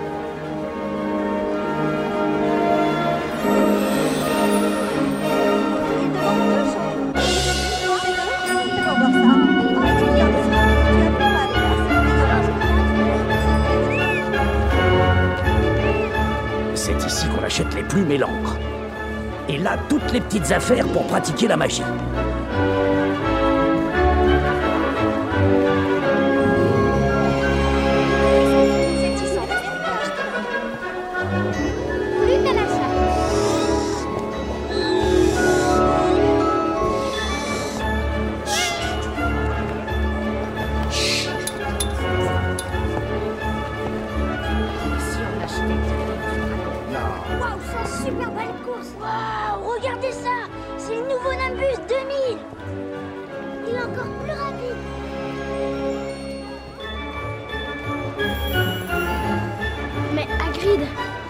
Faire pour payer tout ça Je n'ai pas d'argent. Tu en as là-bas, Harry. Gringotts, la banque des sorciers. Y a pas d'endroit plus sûr, ça, non. Sauf Poudlard, peut-être. Ah, Le chemin de traverse, euh, que de bons souvenirs dans ce premier film. Euh, quelle boutique euh, on peut retrouver sur le chemin de traverse? Parce que j'ai la liste et euh, c'est une espèce de petite devinette pour vous. Florian Fortarome. Oh, bah dis, tu commences pas par la plus facile, mais d'accord, ouais. Ollivander. Ollivander, oui. Alors attendez, parlez bien dans les micros. Ah, Madame Guipure, pardon. oui. Madame Guipure, ouais, c'est quoi comme boutique, Madame Guipure Euh, les, les fringues. Les fringues, ouais, prêt à porter, prêt à porter de Prêt robes à sorcières. porter, ouais. Alors, chemin de traverse et annexe Euh, pas l'allée des embrumes. Bon. Je lis dans tes pensées. Euh, quoi d'autre, les amis Florian Bott. Florian Bott, ouais, la librairie la plus populaire du chemin de traverse. Il n'y a pas de nom spécifique, mais il y a euh, plusieurs apothicaires. Ouais. Parle encore Ouais. moins dans le micro. hein. Oui, oui, non, mais Harold, il est en freelance sur le micro aujourd'hui. Eh bien, puisque c'est comme ça. Boutique de l'apothicaire, oui, tout, tout à fait. Euh, la ménagerie magique. Ménagerie magique, ouais, c'est là où Hermione euh, achète. Visé, euh, Vanessa? Non. à leur fond. Euh, c'est là où euh, Hermione récupère euh, Paton. Il y a Effectivement. le scribe en peine. Oh, oui, mais non, c'est pas. c'est pas, c'est sur le chemin, c'est après Olar. c'est après Olar. Il y en a qui ont révisé, mais. Il y a euh, le chat qui nous dit Tissard et Il doit Brodette. bien y avoir un franc prix là-dedans. Alors, Tissard et Brodette, oui, c'est un autre magasin de prêt-à-porter en fait. Hein. Ouais, ouais, tout à fait. Alors, il y en a un gros que vous avez pas cité, je crois. euh, Gringotts Bah, Gringotts, ouais. Gringotts. D'ailleurs, il y a Salomé euh, de, sur les réseaux qui nous dit Je choisirais un lieu dont on ne connaît presque rien, Gringotts, parce que justement, j'aimerais en connaître tous les secrets. Et Clémence qui a choisi Gringotts aussi pour voir le hall, les coffres, les dragons, mais surtout pour pouvoir faire un tour en wagonnet et hurler sans les mains pendant que le gobelin conducteur lève les yeux au ciel. Et mais il y a le chaudron baveur aussi. Bah, le chaudron baveur, ouais, tout à fait. Euh, euh, farce pour sorciers facétieux, bon, on l'a cité tout à l'heure. Euh, un magasin de chaudron. Bon, ça c'est euh, voilà, c'est un petit peu plus. Ah si, en a un qu'on entend dans l'extrait que vous n'avez pas cité. À moins que c'est moi qui, qui oublie. Le magasin de ballet. Ouais, magasin d'accessoires de Quidditch. Tout à fait. Et là, on les a tous cités. Alors non, pas tous, mais enfin, il y en a des, il y en a des secondaires quand même là, vraiment que je sais pas. D'ailleurs, dans les moments de vie dans le livre, je crois que c'est un de mes passages préférés du troisième bouquin quand Harry euh, s'est fait est parti de chez son oncle et sa tante et qu'il passe une petite semaine. Mm. euh, euh, à, à loger gratos aux frais de la princesse ça, comme s'il n'était pas hein. assez riche euh, au chaudron baveur et ça a C'est l'air pas tout un cool, mois quoi. parce que. non non c'est assez court je crois Tu crois? Parce que la, la, la veille de, de la rentrée, ils retrouvent euh, Hermione et les Weasley sur le chemin de traverse, mais il me semble qu'ils passent pas mal de temps quand même. bon euh, disons un mois pour te faire plaisir mais je sais que c'est faux J'ai une devinette pour vous. Euh, sur le chemin de traverse, nous pouvons retrouver également une boutique qui s'appelle Pirouette et Badin. De quelle boutique s'agit-il? Mhm. Pirouette et. Pirouette et Badin. petite idée mais je ne peux pas la dire L'ani- L'animalerie, on l'a cité. hein, euh, on l'a cité, c'est la ménagerie magique, l'animalerie. Pirouette et Badin, en fait, c'est un magasin de farce et attrape avant, euh, avant que les Weasley s'installent, en fait. Voilà. Donc, euh, d'ailleurs, c'est une scène où on voit les Weasley sortir de, de, de- de ce magasin. Et enfin, euh, si on peut peut-être évoquer ce, ce mystère qui traîne autour d'une boutique qu'on verra dans Les Animaux Fantastiques 2. Vous voyez là où je veux en venir ou pas? Florian Bott Non, pas Florine Bott, non. Puisqu'on a appris qu'il y avait une boutique qui s'appelait Obscurus Books, qui est la maison d'édition, euh, une, maison d'édition renommée dans le monde des sorciers, et elle a publié Fantastic Beasts and Where to Find Them. Donc ça sera un lieu qu'on verra. Mais alors, la question c'est de savoir est-ce que c'est Flurry and Bot ou est-ce que c'est une boutique qui s'appelle Obscurus Books? Ah, euh, Obscurus c'est peut-être juste l'éditeur non? Je sais pas l'éditeur? Oui, il me semblait avoir vu que justement il y avait un panneau chez Fleury Ah bon? Abbott Ouais. qui disait que euh, Ah, Newt serait ok. là pour dédicacer son livre. Mais Ah, on après, voit je, me, Fleury je, Abbott. me, je me trompe peut-être. je, je crois que tu as raison Vanessa Parce qu'on voyait l'écriteau. D'accord, Ah, donc ça sera peut-être chez Florine Bot. Ouais. Ok, d'accord. Bah, Adrien, tu le proposais tout à l'heure. euh, je vous propose qu'on qu'on s'éloigne pas trop et qu'on aille dans la- l'allée des embrumes. Donc le- la partie euh, magie noire du chemin de traverse. So dark. So dark. Il y a Claire de Lune qui nous dit l'allée des, a choisi l'allée des embrumes parce que on dit toujours que c'est un endroit mal famé et qu'il ne faut surtout pas y aller, mais c'est justement ça qui donne envie d'y faire un tour. Bah complètement. hein. L'interdit. Tu serais pas une serpentard, Claire de Lune par hasard? Et puis des fois, ils ont l'air un peu. euh, vite, je dirais pas jusqu'à dire puritain, mais dès que tu sors un peu de Sciences Habitudes, t'es magie noire. Bon, euh, si tu peux acheter juste du tulimas sur l'allée des embrumes, à mon avis, tu peux acheter des trucs cool pour ados qui sont pas vraiment dans les conventions. Quoi. Euh, on, Des fringues de gothique. on retrouve évidemment la boutique Barjo and Burke, Barjo et Burke, euh, dans l'allée des embrumes. Petite question, est-ce que vous pouvez citer les quatre, ob- quatre objets qui sont présents à Barjo et Burke à un moment donné et qui reviennent dans l'histoire La main de la gloire, le collier d'opale, l'armoire à disparaître. Ouais, ça fait trois. Attends, il m'en manque un. Voilà, j'ai cru qu'elle allait, qu'elle allait La tous les faire d'un coup là. Euh, Le diadème, il est pas là. Non, non. Non, Le médaillon, non Le médaillon de Serpentard, ouais. L'armoire, en fait, elle est, euh, elle est réservée par Drago Malfoy. Le collier d'opale, il est acheté euh, par Drago dans le 6. La main de la- euh, en même temps que la main de la gloire, d'ailleurs. Il se servira de ces deux artefacts dans le Prince de Sang Mêlé. Et le médaillon, qui l'achète, vous vous souvenez? Qui achète le médaillon de Serpentard dans la boutique? Epsiba Smith Ouais, exactement. C'est euh, euh, Méropé qui. Euh, Mérop, Méropé. On fera tout un podcast sur cette prononciation. Ouais, Mérop. Étymologie. Mérop, allez, on dit Mérop pour euh, ce podcast 38. Mérop qui, euh, du coup, qui le donne euh, quasiment, enfin, il- elle le vend pour trois fois rien, elle se fait arnaquer, et c'est Ebziba Smith qui le, qui le rachètera. Tout à fait. Est-ce que vous euh, voulez dire autre chose sur le chemin de traverse, euh, allée des embrumes? Ça coûte combien un ongle? Mhm. Ouais, parce ouais, on croise Parce notamment qu'il y a- une, y a sorcière. avec des ongles sur un plateau. Et à quoi ça sert? Ah, pour faire des, euh, du polynectar surprise. T'achètes, euh, t'achètes un pack d'ongles. Ça- bah ouais. Et, et comme ça, tu sais pas en qui tu te transformes. Oh, la c'est soirée- génial. la soirée de La ouf. soirée de malade. Ce serait trop bien. Bon, c'est une soirée un peu SM parce qu'apparemment tu douilles hein, quand tu prends du polynectar, mais ça pourrait être Si marrant. possible, des ongles de pied comme ça. mm, mm. le, le polynectar, un de, petit goût. de ce qu'on en a vu dans les films, comme les descriptions dans les livres, c'est pas la potion la plus agréable à boire, je crois. Mais... Bah, D'ailleurs, à la convention euh, à Orlando, euh, il y avait un atelier euh, euh, préparation de, euh, du polynectar donc, euh, qui a été utilisé pendant le film. Euh, C'est le responsable des effets spéciaux, son nom m'échappe, qui présentait un panel et qui a notamment euh, voilà, montré comment avait été préparée la potion pour euh, la Chambre des Secrets. Assez chouette. Et on sait ce qu'il y avait dedans. Non, c'est un mystère un peu. De la purée d'épinards. Il n'a pas tout expliqué. Non, mais il paraît que c'est pas bon. hein. Vraiment, euh, les gens qui ont essayé, ils faisaient la grimace. Alors, après euh, chemin de traverse à l'aide des embrumes, Poudlard, encore une fois, on va pas euh, euh, s'attarder trop sur Poudlard parce qu'on a fait une émission là-dessus. Néanmoins, vous avez été beaucoup à choisir Poudlard, notamment Aram Yende, qui dit c'est presque un héros à part entière dans la saga. Effectivement, c'est ce qu'on avait dit dans cette émission, à mon souvenir. Euh, Sarah qui nous dit tout simplement Poudlard euh, parce que là-bas tout est magnifique et regorge de secrets et on y étudie la magie, on peut pas rêver mieux. Si vous, vous deviez choisir un élément de Poudlard, alors hors salle sur demande parce que ça a déjà été cité, quel lieu vous choisiriez ou pas Les cuisines, direct. Ah ouais, les cuisines Bah ouais, tu bouffes à volonté, t'as plein d'elfes comme ça qui te servent, tout ça, c'est trop bien. Euh, La, la forêt interdite ou la cabane d'Agrin La cabane d'Agrid Hippie. Eh bien, au studio, tu peux aller dans la cabane d'Agrid, euh, tester les petites illusions d'optique qui sont assez, euh, assez épatantes. Moi, peut-être la salle commune de Gryffondor. Ouais. euh, pour l'ambiance qu'il peut avoir parfois. T'as Gryffondor Oui, non, mais pour l'ambiance, mieux vaut aller chez les Pouf Souffle. Et Pouf Souffle aussi, j'aime bien. Pouf souffle. Ils sont à côté des cuisines. Ah, puis il y a un mystère autour de la salle de Pouf souffle parce que c'est la seule qu'on voit pas, donc on...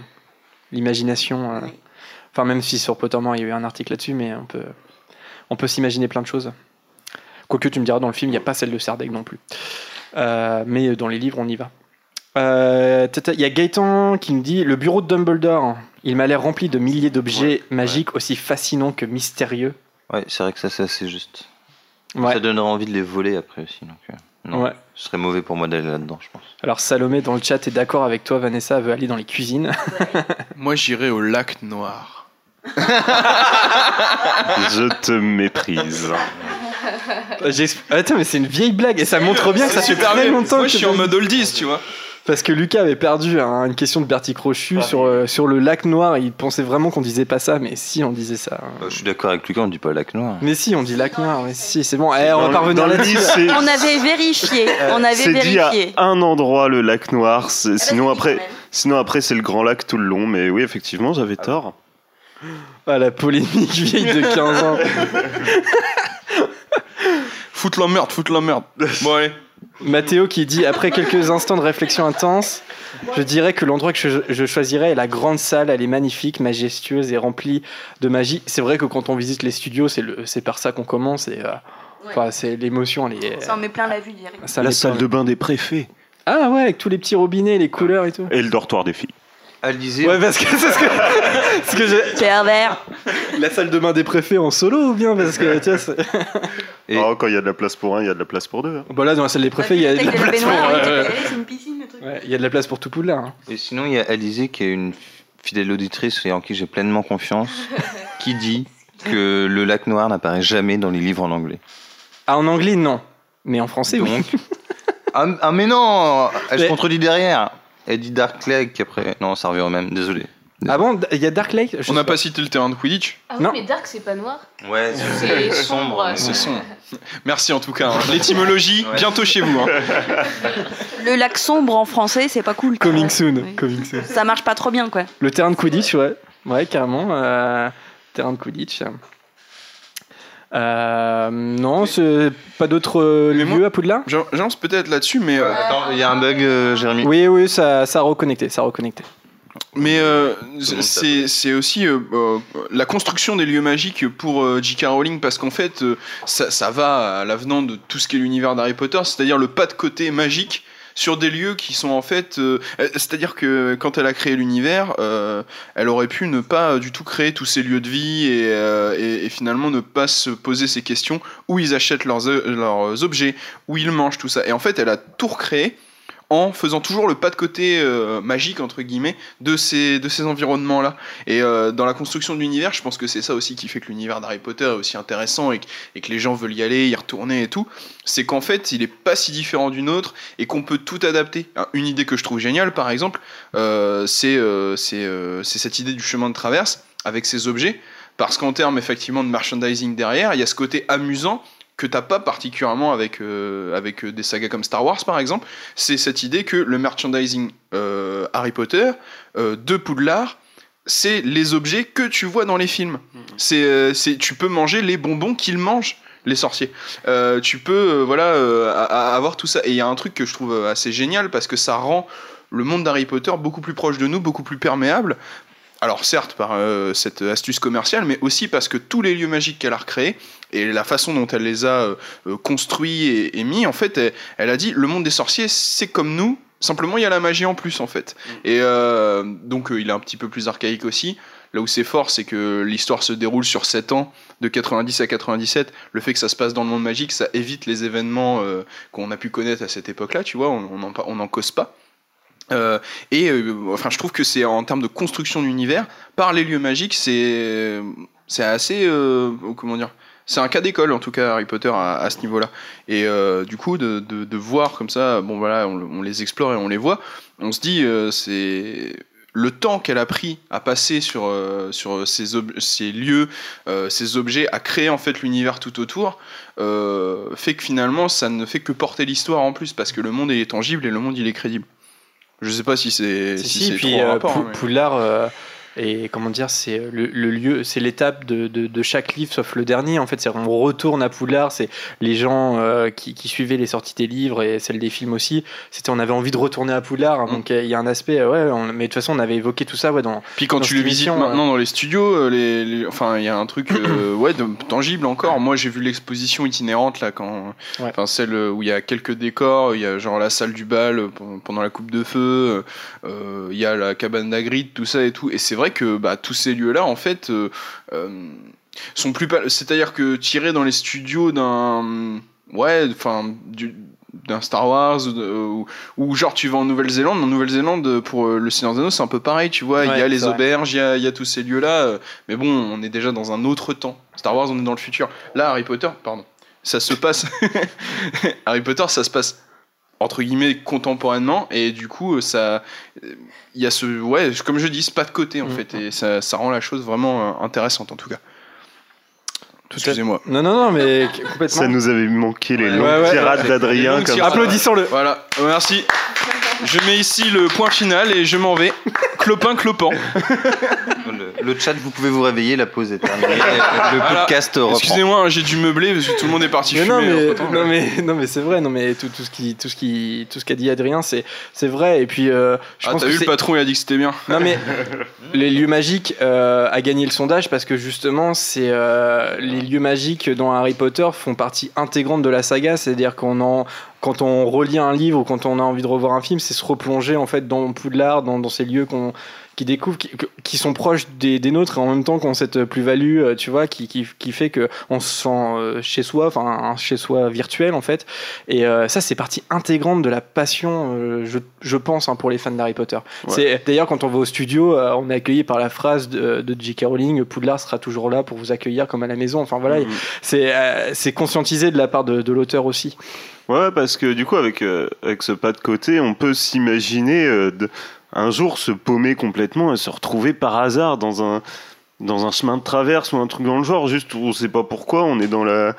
On va dans la cour du- d'un d'un bar et le mur a pas eu le temps de se refermer et paf, tu te retrouves, dans, tu te retrouves sur le chemin de traverse. Ça serait possible en fait, parce que c'est notre monde, c'est chez nous. Ouais, ouais, ouais. D'ailleurs, je me suis toujours posé une question pour venir au chemin de traverse, c'est qu'on peut y accéder euh, par le chaudron baveur, mais on peut aussi y accéder par la- l'allée des embrumes. Mais est-ce qu'il doit y avoir des sortilèges repousse moldus, j'imagine, pour l'allée des embrumes? Parce qu'en fait, on peut y accéder, euh, c'est dans Londres, hein, c'est-à-dire que par l'allée des embrumes, c'est en libre accès, a priori. hein. Mais il y a- doit y avoir Qu'est-ce un que tu racontes dans, dans l'univers ou dans le. Dans, dans, dans, dans Londres. C'est- C'est-à-dire que l'allée des embrumes, ça- elle s'appelle vraiment comme ça euh? Non, non, non, non, non, ça n'existe pas. Non, mais Non, non, effectivement. non, non, mais ça aurait Personne n'a remarqué que la première fois qu'il l'a cité, il a dit allez des embrouilles tout à l'heure. Embrouille, j'ai dit ça Ouais, t'as Ah bon. ça. C'est souvent l'allée des embrouilles. Ah, hein, c'est souvent l'allée Je des. Eh, Il y a des, Adrien. il y a des choses un petit peu. Ça- Elle aurait pu reprendre un nom de rue euh, existant pour troubler encore les pistes, dans ce sens-là. euh, Charing Cross, je crois, qui est en fait la, la rue du Chaudron Baveur. Donc ça, c'est une, euh, euh, rue qui est citée euh, dans, dans les livres, mais c'est la seule. C'est Charing, c'est ça? Ouais. Euh, D'ailleurs, on peut visiter, on peut visiter euh, à Londres le- la devanture du Chaudron Baveur. C'est un, c'est un opticien. Ouais, je pense que c'est toujours le cas.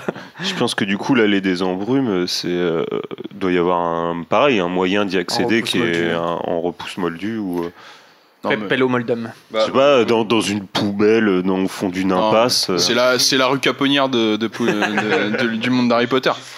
Pardon, il faut que Dans je parle dans le micro. La privée Joe. Et j'imagine que si tu veux y aller euh, consciemment, tu peux y aller euh, comme Harry l'a fait avec la poudre de cheminette, mais comme il s'était un peu gouré, il atterrit n'importe où. Mais si tu dis clairement aller Mm. des embrumes, je pense Bah, que la- tu peux la- arriver dans un lieu. euh, Bah oui, tu peux arriver dans- à Barjoweberg parce que la, la cheminée est enfin, connectée. oui. Mais, euh, C'est très bizarre d'ailleurs de, de se retrouver directement dans, dans un magasin. comme Qu'est-ce ça. qu'il dit déjà, Harry, pour s'y retrouver Chemin de travers. Euh, Chemin de travers. Alors ça c'est dans le c'est dans le film parce que dans le livre il éternue je crois. Ouais, tous. euh, Il tousse ouais. et je crois qu'il a- je crois qu'il avale un, un truc de suie quand même. Oui, c'est Dans ça. En le- fait, il s'étouffe avec. Il s'étouffe suie, dans le livre avec il fait chemin de travers. Ça- Mais je crois que c'est à peu près pareil dans les bouquins, c'est qu'il finit pas. J.K. Rowling approved. Ça se trouve, en fait, à un moment, il dit Burke à cause de la suie, et voilà, pouf, Barjo et Burke. Faut dire quoi Eh, c'est Barjo. C'est par jour ton truc. c'est Barjo. Oh, Burke. Euh, puis hop. bon. Tu sais, si ça se trouve pour le film, il- euh, Harry était censé éternuer, mais je- ça se trouve ils ils l'ont tourné, mais ça marchait pas, donc du coup je sais pas. Je sais pas pourquoi ils ont. se retrouvent T'imagines Ah bref. Eh bien, les amis, je vous propose euh, de, après Poudlard, d'aller dans le village voisin, d'aller dans les euh, contrées de Préolard. Euh, en anglais, c'est le seul village de Grande-Bretagne, comme on l'a dit en début d'émission, à n'avoir que des sorciers pour habitants, donc c'est bien le seul. hein. Euh, c'est le terminus du Poudlard Express. Euh, le Poudlard Express qui regroupe plusieurs lieux connus dans le monde entier. Et après Ola, on peut retrouver notamment la très célèbre cabane hurlante, mais pas que.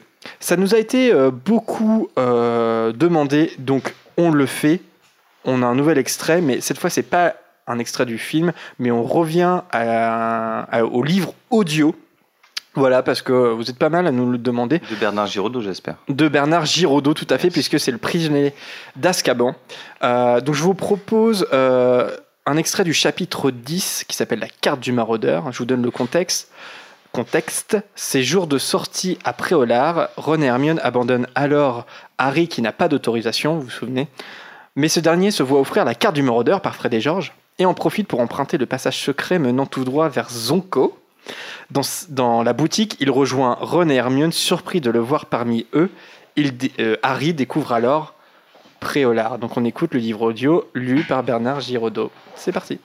Tous trois sortirent de chez Onediux et retrouvèrent le blizzard qui continuait de souffler. Préolard avait l'air d'une carte postale. Les cottages et les boutiques étaient recouverts d'une couche de neige fraîche. Des couronnes de houx étaient accrochées au-dessus des portes et des guirlandes de chandelles magiques pendaient aux branches des arbres. Harry frissonna. Contrairement à Ron et à Hermione, ils n'avaient pas de cap. Ils remontèrent la rue, penchés contre le vent. Ça, c'est la poste, dit Hermione à Harry en criant à travers son écharpe. Et là-bas, c'est Zonko, indiqua Ron. On pourrait aller à la cabane hurlante. Et qu'est-ce que tu dirais d'aller boire une bière au beurre aux trois balais proposa Ron en claquant des dents.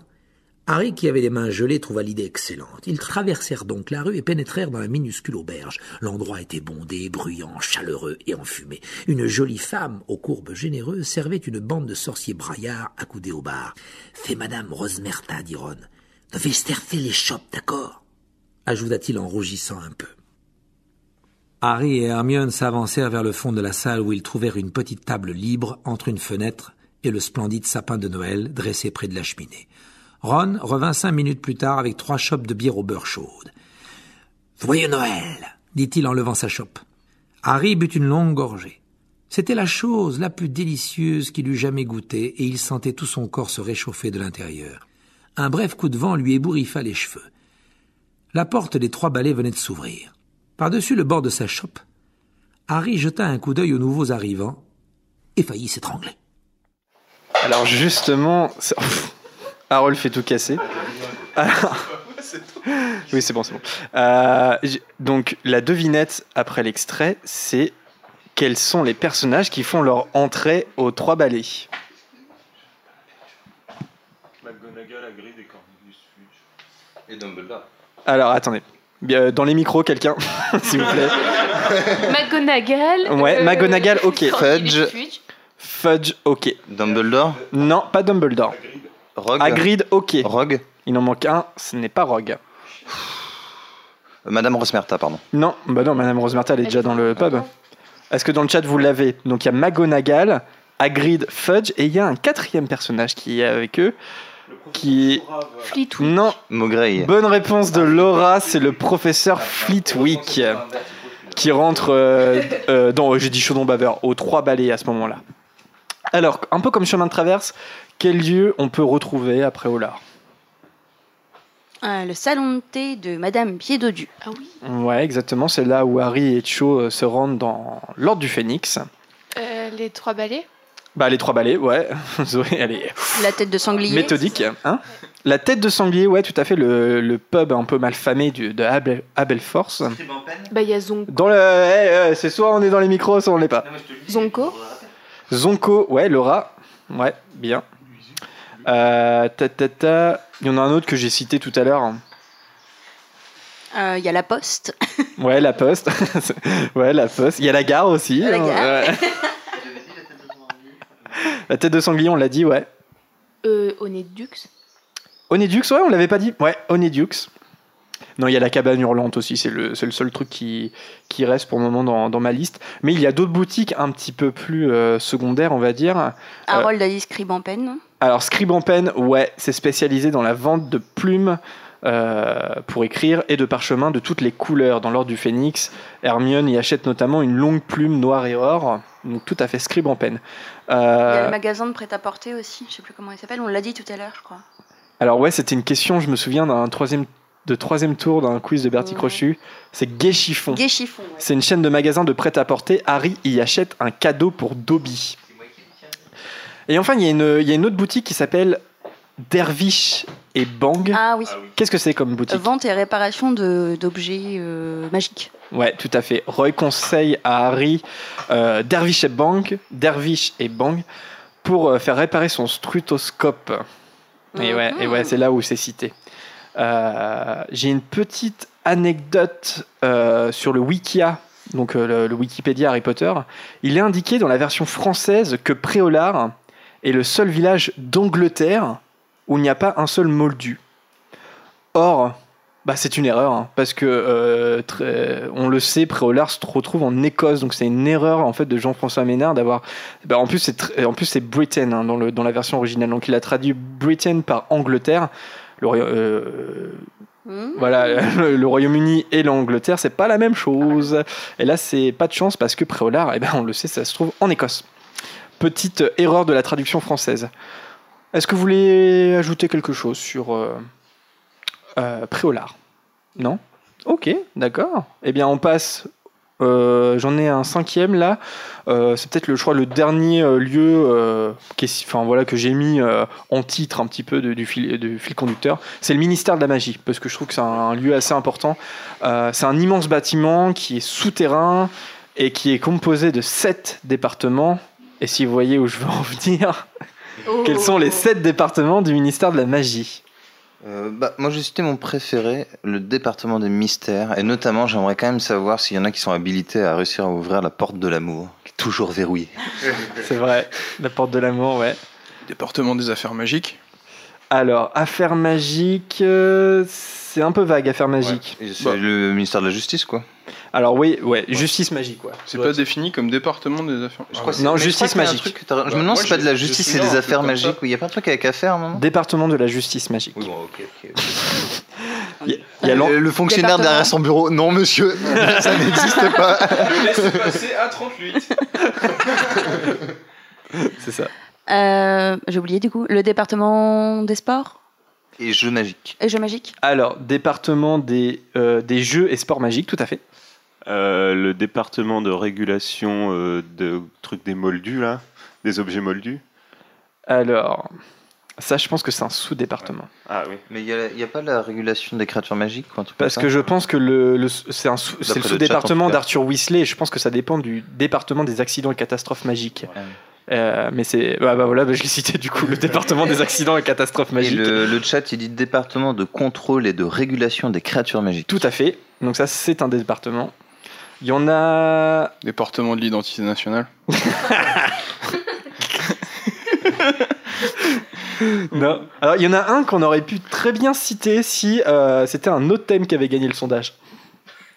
Ok. Euh, le département de la presse. Non. Les transports Transport magique. Et il y en a un dernier. Alors là, pensez plutôt à Barty Croupton. Ah, euh, la coopération internationale? Ouais, coopération magique internationale. Et on les a tous, hein. Et on y arrive, hein, tous ensemble. Il y a l'ensorceleur sur Twitter qui. Les noms des ministres. Non, l'ensorceleur sur Twitter qui euh, avait choisi le département des mystères comme euh, Harold. Il y a tellement de choses euh, sans réponse à son sujet, comme la chambre des morts euh, au-delà du voile, la chambre des cerveaux. C'est un lieu fascinant, un lieu fascinant qui a été pas mal défoncé par Harry et l'armée de Dumbledore. Notamment le, le hall des prophéties. hein. Et tout le stock de retour, de retour nord de temps. Ce qui fout bien la merde quand t'écris l'enfant maudit derrière. Et les différents départements communiquent entre eux euh, par note de service. Je sais pas si vous vous souvenez, mais comme c'est souterrain, euh, c'est aussi, euh, comment dire, c'est un peu la direction qui choisit du, de la météo qui fait.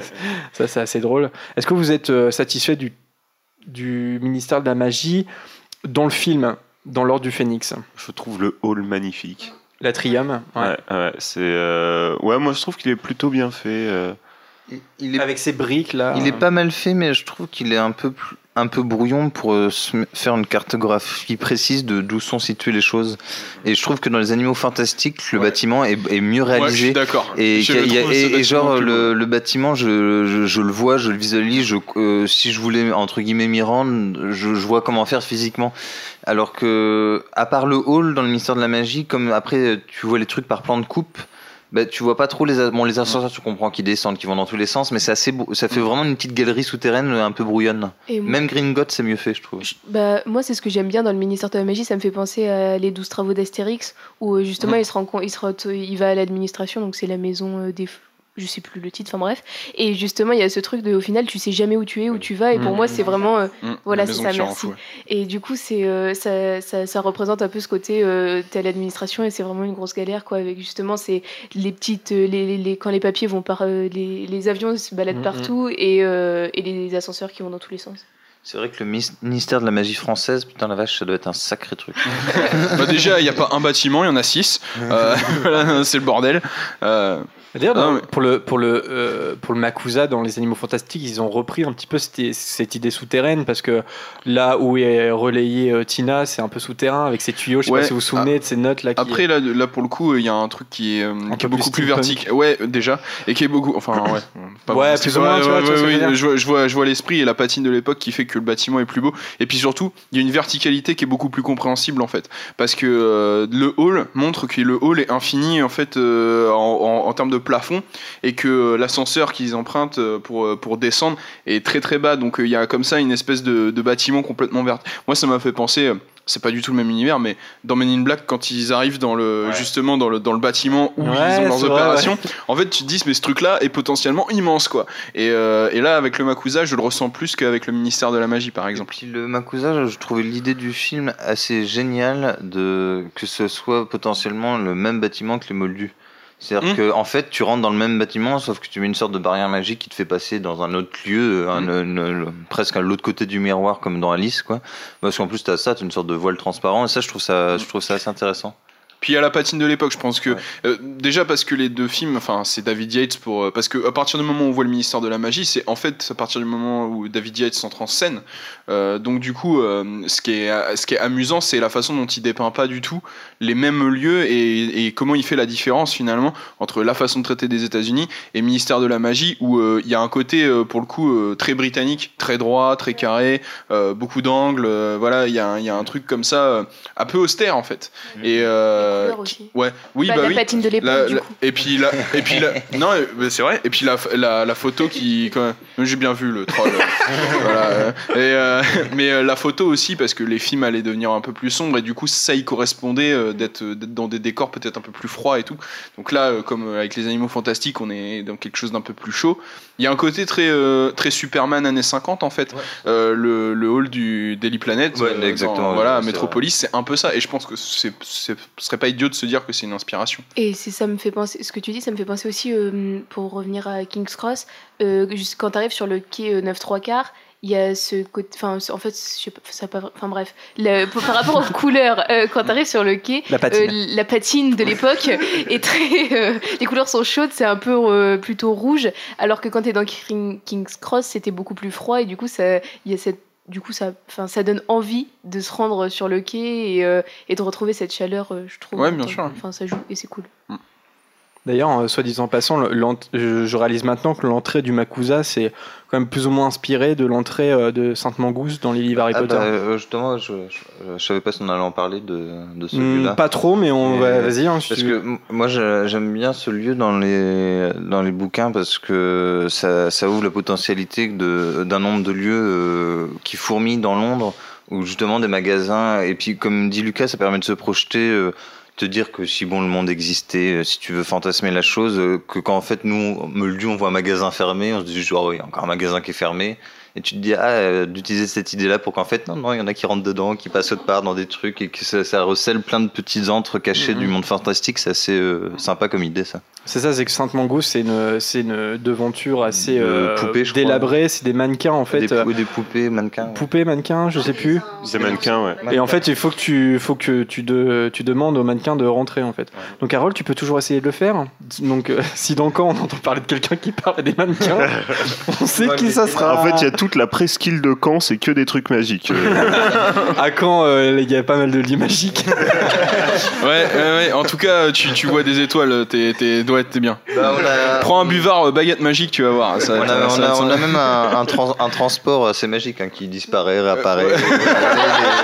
Notre C'est arrivé Poudlard, plusieurs notre, fois, hein. notre Poudlard Express à nous, là, on sait pas où il est. hein. Personnellement, si quelqu'un peut nous le dire, c'est les sorciers qui nous l'ont volé. c'est que des euh, magicobus. pour et, aller à la fac. ouais, ils sont un peu. Voilà. Bon, pour finir le thème, euh, j'ai voilà un petit pot pourri de, de tous les lieux qu'on n'a pas qu'on n'a pas cités. On peut les faire dans l'ordre que vous souhaitez. On a parlé du Terrier quand même qui est revenu euh, plusieurs fois. C'était aussi le choix de Gaëtan sur euh, sur les réseaux sociaux. Elle nous dit pour moi un lieu magique important c'est la maison des Weasley d'abord car c'est la première maison de sorciers que l'on découvre dans l'histoire. Euh, ensuite il y a énormément de choses à y découvrir que ce soit des objets magiques comme l'horloge mais aussi des créatures comme les gnomes et la goule et enfin bon nombre de scènes importantes se déroulent, qui se déroulent tout au long de l'histoire. Le terrier. Je sais pas, est-ce que vous voulez dire quelque chose Un petit commentaire sur le terrier Bah, je pense qu'on a tous à peu près cette euh, vision du terrier, on a tous envie d'aller vivre là-bas, parce qu'en effet, c'est la première fois qu'on voit comment les sorciers vivent chez Mm. eux.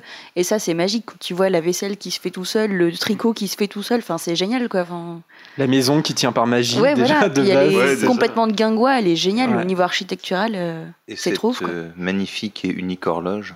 Ouais. Oui. Les gnomes.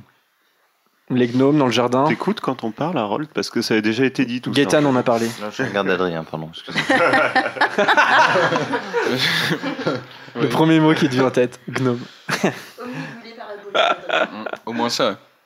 Euh, on a parlé un petit peu du Square Grimoire. Est-ce que ça, est-ce que vous vous voyez euh, y vivre dans Square Grimoire Moi, je trouve qu'il y a un certain charme. De, tu sais, de cette espèce de vieille demeure, euh, un peu maison hantée. Moi, moi, tu vois, c'est un truc que j'aime beaucoup, tu vois. Qui est Et- devenu un squat en fait. Ouais, un squat de, de résistants, tu vois. Mm, mm, mm. Il y a le côté, ça m'énerve un peu de pas pouvoir éternuer sans qu'il y ait un tableau qui hurle pendant des heures en bas. euh, je, je crois que ça, ça sera un peu chiant ça, mais. Mais je m'imagine parfaitement les vieux papiers peints, les, les- les grands espaces hauts de plafond. euh, En tout cas, les. Bon, dans le film, c'est pas trop détaillé, mais euh, il y a pas mal de, de fan art autour du, de, du Square Grimoire, et il y en a que je trouve vraiment magnifiques, notamment la, la, la, la chambre de Sirius ou la chambre de Régulus. euh, C'est je sais pas, c'est des. ouais. Moi, je crois qu'il y aura un côté un peu. euh, genre, voir des têtes d'elfes empaillées dans mon escalier. Oui, non, mais Ouais. ça, c'est chaud, quoi. Des doxy dans, dans les rideaux. Et sinon, dans le chat, ils ont cité aussi euh, Godric Solo. Ouais, Godric Solo. Donc, euh, Godric Solo qui fait partie de ces, de ces villages euh, semi-magiques, on pourrait dire, en tout cas, qui. euh, qui il n'y a pas que des sorciers, mais les sorciers vivent en harmonie avec les moldus. Mais en plus, ça a l'air un peu joli, hein, les sortes de petites maisons à colombage et tout. Je pense. Godric Solo, où il y a la, la famille Potter, Tour de sac. Tour de Sac, tout à fait, Bathilda, Ignotus Plivrel, Dumbledore, Grindelwald, donc euh, voilà. Et puis c'est le, lieu- le lieu de naissance de Godric Gryffondor, d'où le nom Godric's Hollow. Euh, quel autre village semi-magique vous viennent en tête? Il y en a deux autres qui sont répertoriés. Loutry Enfin, Saint-Chaspool. Oui, on va rester sur celui-là. Loutry Saint-Chaspool, ouais. C'est là. Sainte-Chapelle Non. Ah, tu sais pas ce que c'est Loutry Saint-Chaspool Non, mais je croyais que c'était traduit en Sainte-Chapelle dans le. Non, française. Ah ouais. Donc c'est le village des Weasley, mais aussi de trois autres familles. Les Lovegood. Lovegood, ouais. Et la dernière? Non, il y en a deux autres encore. Mais il y en a une, elle est pas facile. hein. Il n'y a pas les. Bah, les, prix, les frères, euh, la famille de Les Molly, les Priwitt ou Préviet Non. Les Ah non, bah oui. Ah oui, ils sont pas de l'autre côté de la colline. Ouais, alors plus Ouais, ou moins à côté dans- du ils sont dans le village. coin, ils sont dans le coin. La colline Tétafouine. Tétafouine. Alors l'autre famille, c'est la famille. Mais Bon, elle est juste évoquée, donc euh, voilà. Elle est... C'était un het. Ouais. En autre ville, il y a Carbone les mines, mais là, c'est pas du tout magique. Pour le coup, c'est la, la ville ouvrière dans laquelle euh, euh, ont habité Lily et Rogue. Euh, et il y a aussi les prisons dont on n'a pas parlé. Azkaban, euh, Num. Ah, j'arrive jamais à le dire. Numrengard. Num. Il y a, un- c'est le R. Nurm. On dit Nurm. Ouais. Ah, non, je peux pas le dire. Nurmengard. Nurmengard. Nurmengard. Ouais. Azkaban qui est- qu'on voit pas dans les films. Si, euh, si, si, à l'évasion de Si, si, on Bellatrix voit. Lestrange. Ouais, ouais, vite C'est fait. une euh. sorte de triangle dans la Ouais. flotte. Si, si, d'ailleurs, il est pas mal fait. Moi, je Moi trouve je, moi, trouve, enfin, en tout cas, c'est une belle vision. euh, la- enfin, une belle vision. Disons que euh, cette mer cauchemardesque autour et tout, il y, a un- il y a un truc. euh, Ouais, il y a un, il y a un T'as pas envie d'y passer des vacances. Il y a un Ah, côté euh, magiquement transformé de le- d'Alcatraz, un peu quand même. Ou Fort Boyard. Ouais. Ouais, mais après. euh, Et d'ailleurs, on voit, on voit euh, Nurmengard aussi euh, dans les films quand euh, Voldemort va interroger euh, Grindelwald. Grindelwald, il faut que je dise Grindelwald en français. Et euh, d'ailleurs, euh, l'acteur qui est, euh, je sais pas si vous l'avez en tête dans l'héroïque de la mort, maintenant que c'est euh, Johnny Depp euh, qui le joue, je vois pas trop le lien, mais enfin, bon, ça dit Bah, quand on vieillit, on change un peu de tête. Ah, ça- ouais, là, on change pas mal, ouais, quand même. Et- Le manoir des Malfeuilles. C'est le dernier qui est sur ma liste, c'est pour ça. Et, et- Et on n'a pas fait Gringotts. Si, on en a parlé Bah, un on petit a- peu. on l'a évoqué, Et sinon, sur Azkaban, euh, je conseille aussi la dernière version illustrée de James Kay. Et il fait des. C'est James Kay hein Jim Kay. Jim Kay, ouais. Et il fait. euh, c'est pas mal euh, sa vision d'Azkaban. Elle, elle- elle est assez- elle est assez sympa. Ouais, ouais, c'est vrai. Enfin, tout son style, Oui, hein, de toute façon, est assez remarquable. Moi, en fait, euh, pour en revenir sur Azkaban, quand j'étais gamin, je m'en étais fait une image très erronée parce que il y a un moment, c'est une figure de style de la part d'Agrid, je crois, qui dit que hum, à Azkaban, il n'y a même pas besoin de mur. euh, parce que les détraqueurs en fait t'enferment dans ta tête. Et moi vraiment, il y a un moment où je me suis juste imaginé une île toute plate avec des gens assis et Ah oui, ce- ouais. sans mur, tu vois. Mais en fait non, je, je, je m'étais un peu planté quoi. Mais une- je pense que c'est plus une métaphore. Parce qu'il dans, Oui, le, dans, le, dans le bouquin, il parle de cellules quand même à des moments. euh. Oui, c'est après quand j'ai quand j'ai vu qu'il parlait de cellules, je me suis dit ah bah si si, il y a sûrement des murs, mais c'est vrai que euh, Mhm. au début je m'étais fait une image assez assez erronée de cette prison. Manoir des Malfoy, dans les, dans les films en tout cas, moi je trouve que c'est un peu la flemme. Parce que, euh, en gros, t'as deux pièces. Enfin, tu vois Ouais. deux pièces. Euh, la, salle, euh, la salle commune, c'est d'ailleurs là où il y a le, le conseil de Voldemort euh, qui torture une humaine. euh, voilà. Professeur de- d'études des moldus. voilà. Et et c'est là aussi qu'il y a donc tout, le- tout le combat quand il s'évade. Et puis t'as les cages au sous-sol. Et voilà. Et en gros, j'ai trouvé que c'était un peu la flemme au niveau de la, de la représentation. Il y a Après, pas- dans le livre, il y a euh, pas y a- un effort. Oui, non, mais C'est pareil. à ouais, mais à vrai dire, je veux dire, c'est les films de toute façon Ouais, ouais. sont obligés de cadenasser dans des espaces. Ils vont pas créer 15 décors différents euh, pour le terrier, par exemple. Mm. Euh, donc, ils vont faire une pièce commune qui représentera le terrier. Et la plupart de ces scènes, si elles peuvent se passer là, c'est très bien. C'est pareil pour le 12 Square Grimaud. c'est euh, il y a la pièce commune, c'est là où va se passer le plus de trucs. Y a- Ouais, mais toi, le Terrier, t'as des petits plans, genre par exemple euh, dans le sixième film, je crois, euh, Laura me corrigera si c'est pas le bon film. euh, Harry arrive au Terrier et- t'as toutes les têtes qui apparaissent aux escaliers, donc juste le plan euh, en contre-plongée de l'escalier, bah, tu vois euh, tout, euh, la maison de rez-de-chaussée jusqu'au plafond en fait. Donc il y a ce Mhm. côté où ça existe plus quand même. Mais euh, dans le. Non, non, mais c'est. ouais, Dans, T'inquiète, ça va revenir. dans comment dans le quand tu parles de la maison des Malfoy du manoir Ouais. des Malfoy je trouve que bah, là où chose qui enfin c'est hyper dépersonnalisé et il y a y a vraiment rien. C'est une salle de, pour moi verte enfin et euh, avec rien du coup En- en- non, mais en plus, les films, enfin les deux derniers films, euh, pâtissent du fait qu'on passe dans beaucoup de lieux différents. Et en fait, euh, comme il y a des petites scénettes dans chacun de ces lieux, euh, bien évidemment que tu vas pas t'attarder et tu vas pas dépenser du pognon à faire euh, 12 décors différents pour tout ce qui s'y passe. Parce que il passe quand même, je crois, une dizaine ou une douzaine de lieux différents dans chaque film. donc il y, a, il y a- il y a quand même, voilà, une. C'est pas comme Poudlard où on a 7 films pour le voir sous tous les angles, quoi. Et il y a le chat aussi qui parlait d'un lieu, je crois que c'est un village, Little Angleton. Bah, euh, Little Angleton, attends, c'est bah, c'est là où habitent les Dursley, non? Non, non, non, c'est là où euh, c'est là où habitent euh, les euh, les Gaunt.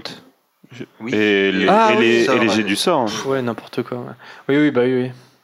Oui, oui, c'est Non, vrai.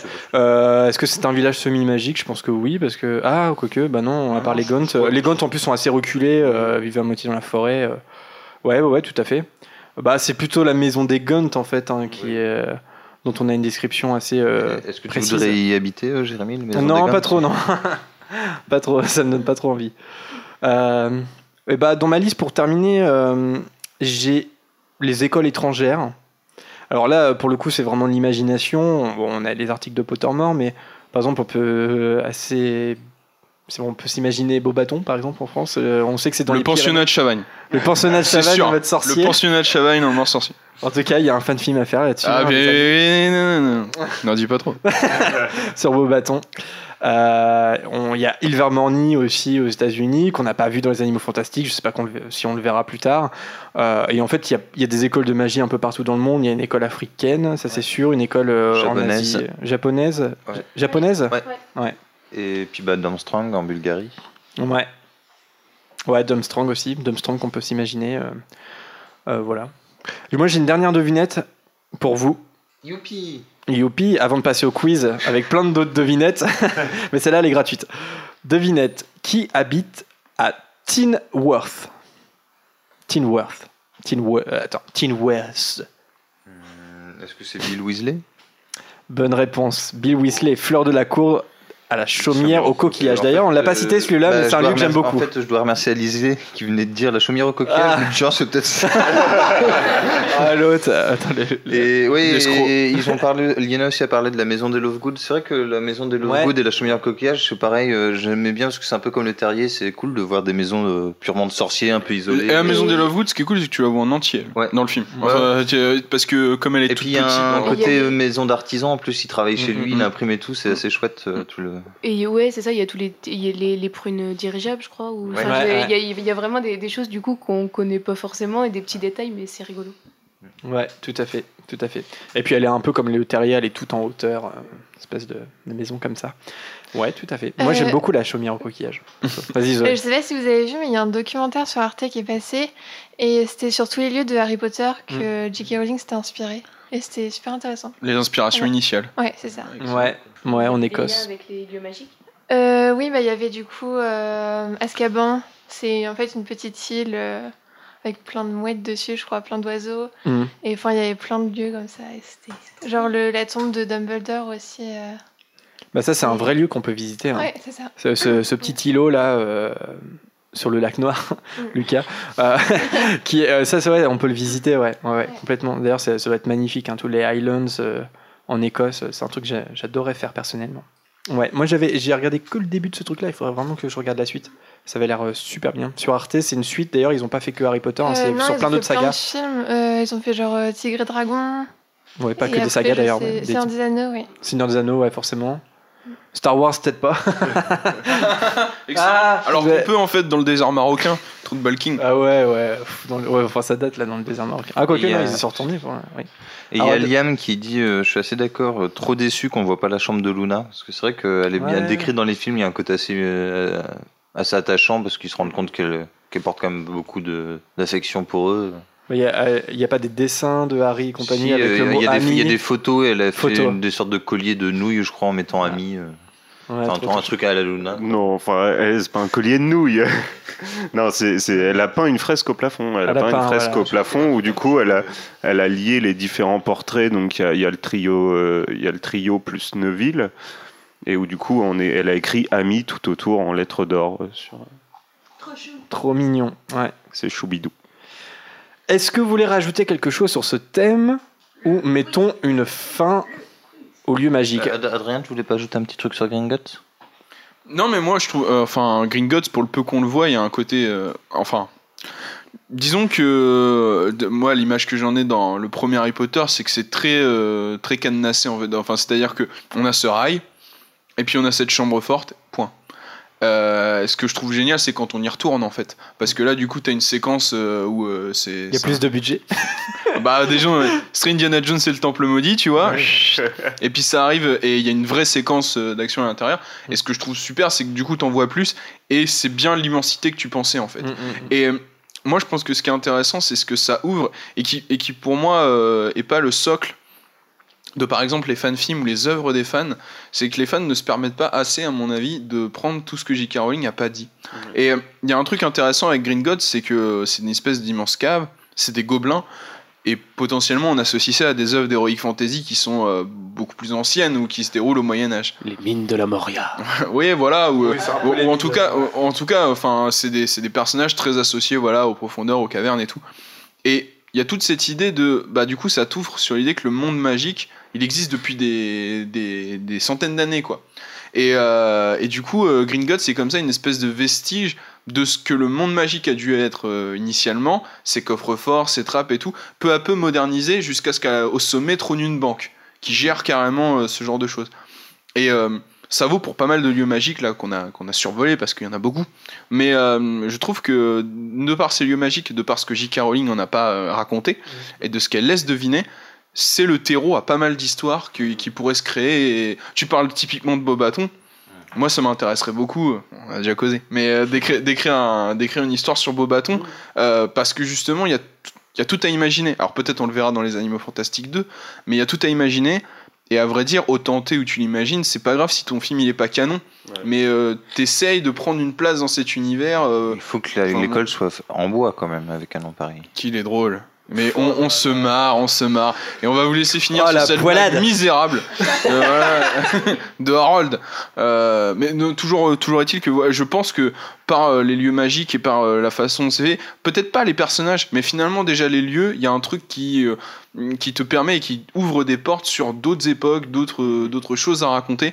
Euh, Il y en a une qu'elle a ouverte elle-même avec les animaux fantastiques, tu vois, mais il y en a plein d'autres à faire et, et, et ce monde magique, euh, bah, on pourrait le faire remonter à plein de trucs et, et c'est le terreau d'histoire et, et c'est comme ça que les sagas continuent aussi à se perpétuer. Ouais, c'est Bah, c'est un peu pareil quand tu dis avec les gobelins dans Gringotts, c'est pareil avec euh, du coup les, les centaures et les licornes dans la forêt interdite. Hmm. Où du coup tu, tu peux t'imaginer effectivement quelques milliers d'années plus tôt un monde qui était euh, voilà qui était parcouru de long en large par des centaines d'espèces de des milliers d'espèces de Bah, créatures magiques en fait. quoi. Oui voilà et- et mythologique ouais, un monde peu à peu mythologique. a dû, se, a dû se ranger finalement. Euh, Bon, Voilà. c'est, le, c'est le sujet d'une autre saga Avec l'expansion des Jackson, humains, mais- du coup, ouais. Mais euh, il y a qui est moins bonne, mais, mais, mais C'est vrai que c'est intéressant de savoir euh, qu'est-ce que les gobelins trafiquent quand ils sont plus dans la banque, quoi.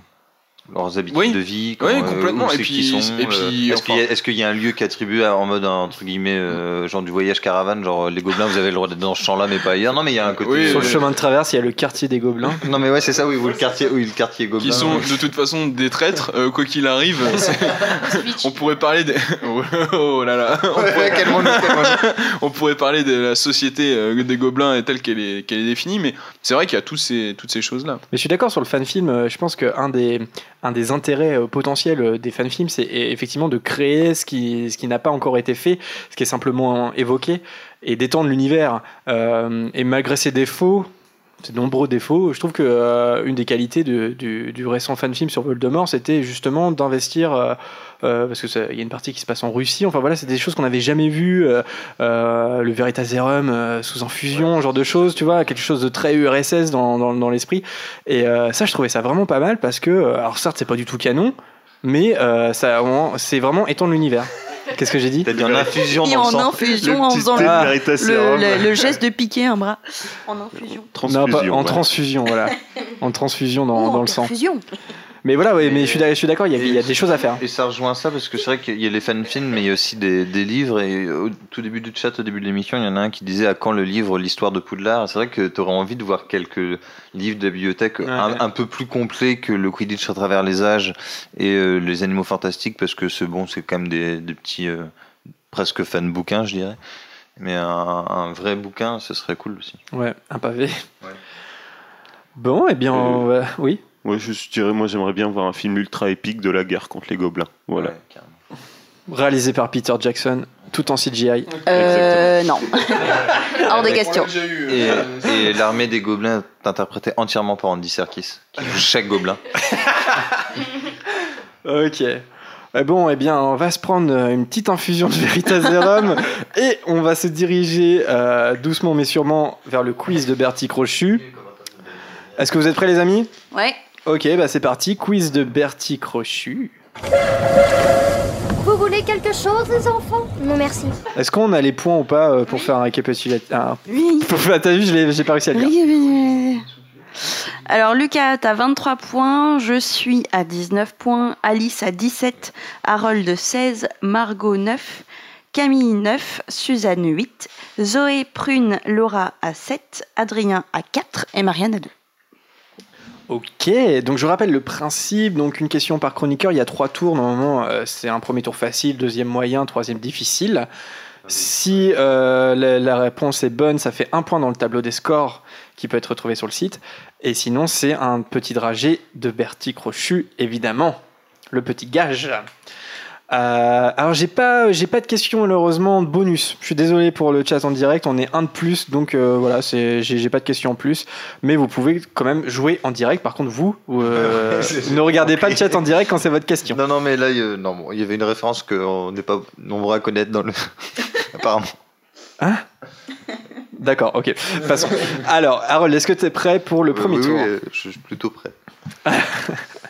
Harold, euh, là c'est pour se mettre euh, en jambe. Voilà, en jambe, j'ai dit toujours ça, il faut que j'arrête. Comment s'appelle le meilleur chroniqueur du podcast?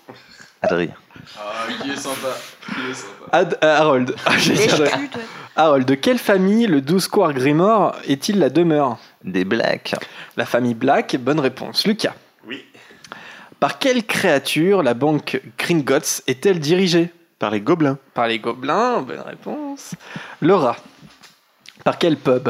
Pour sorciers peut-on accéder au chemin de traverse? Le chaudron baveur. Le chaudron baveur, bonne réponse. Zoé.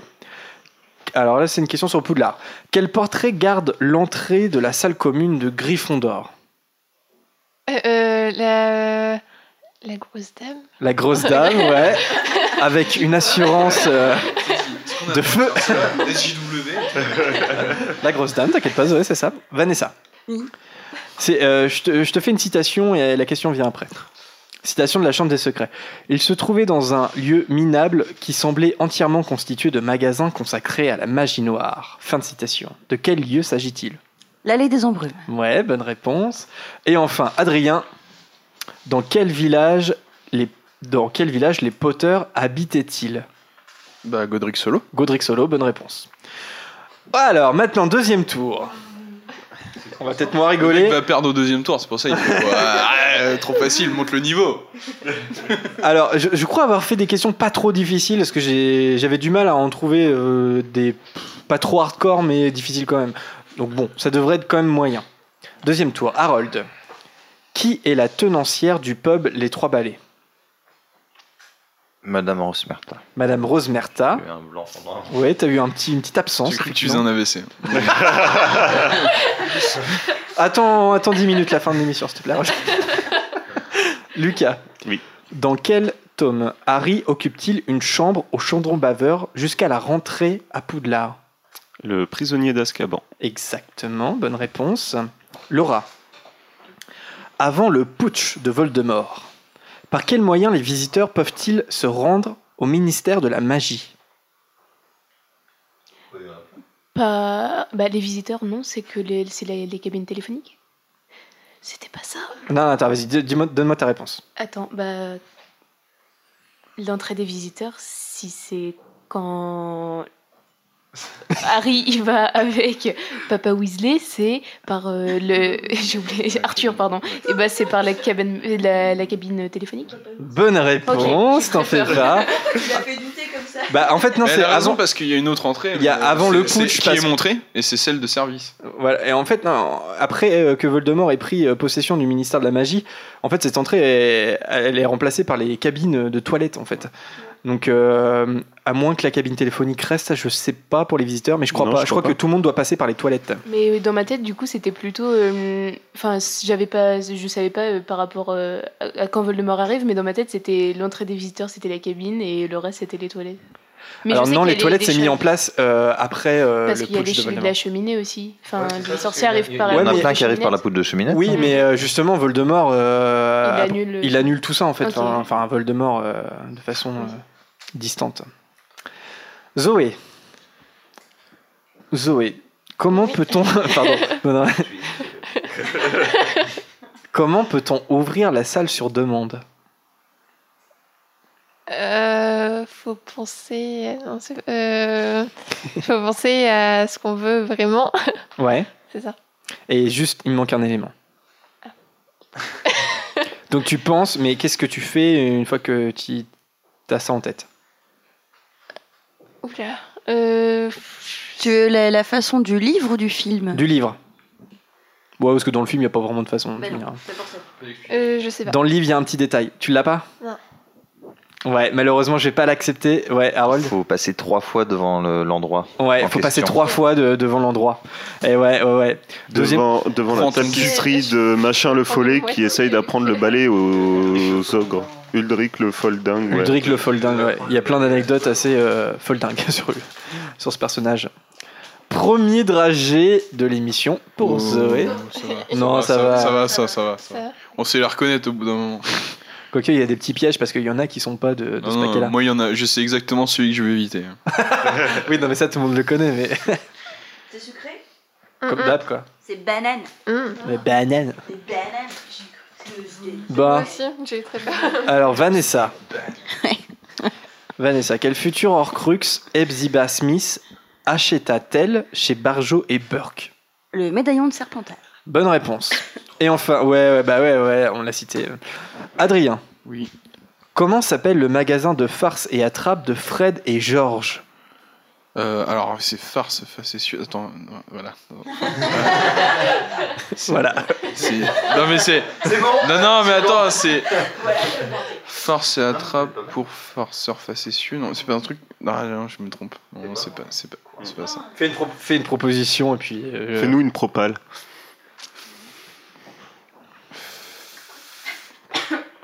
Non, je- moi je dirais farce et attrape pour farceur facétieux. Enfin, il y a- il y a- il y a- je sais qu'il y a beaucoup d'allitérations en F, non? Ouais.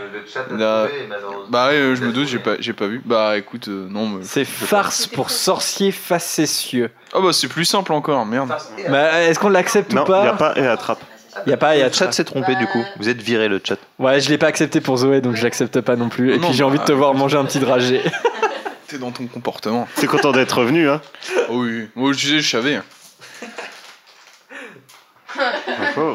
Non, non, c'est pas celui-là. non, c'est pas celui-là. Mais non, les tâches, elles sont pas cette c'est couleur. celui-là. c'est pas celui-là. Celui-là, je pense que c'est pas de- du paquet euh, Harry Potter, ça doit être. euh, C'est banane encore Avec que des Ouais, mais c'est- bananes Mais c'est pas la même. Il a raison, c'est pas le même paquet. Ouais. On m'aurait menti. Troisième tour, et là les choses se compliquent à ce moment-là, d'habitude. Oui, c'est vrai. Il y a un décalage. Mais... Alors, Harold. Comment s'appelle la propriétaire, encore une fois, du prêt-à-porter pour mages et sorciers sur le chemin de traverse Madame Guipure Madame Guipure, bonne réponse. C'est clair, c'était. C'était trop simple? Ouais, question Ouais. Ouais, quand même pas. Peut-être pas. non. Lucas. Ah, Elle est, pas- elle est pas sympa celle-là. Lucas, qui est Ambrosius Flume? Qui est Ambrosius Flume? Je te donne un indice, c'est lié à Préolard. Voilà. Si, euh, moi dit. Euh, Ambrosius Flume. euh, C'est. Le chat nous dit bleu. Je sais pas. Blah.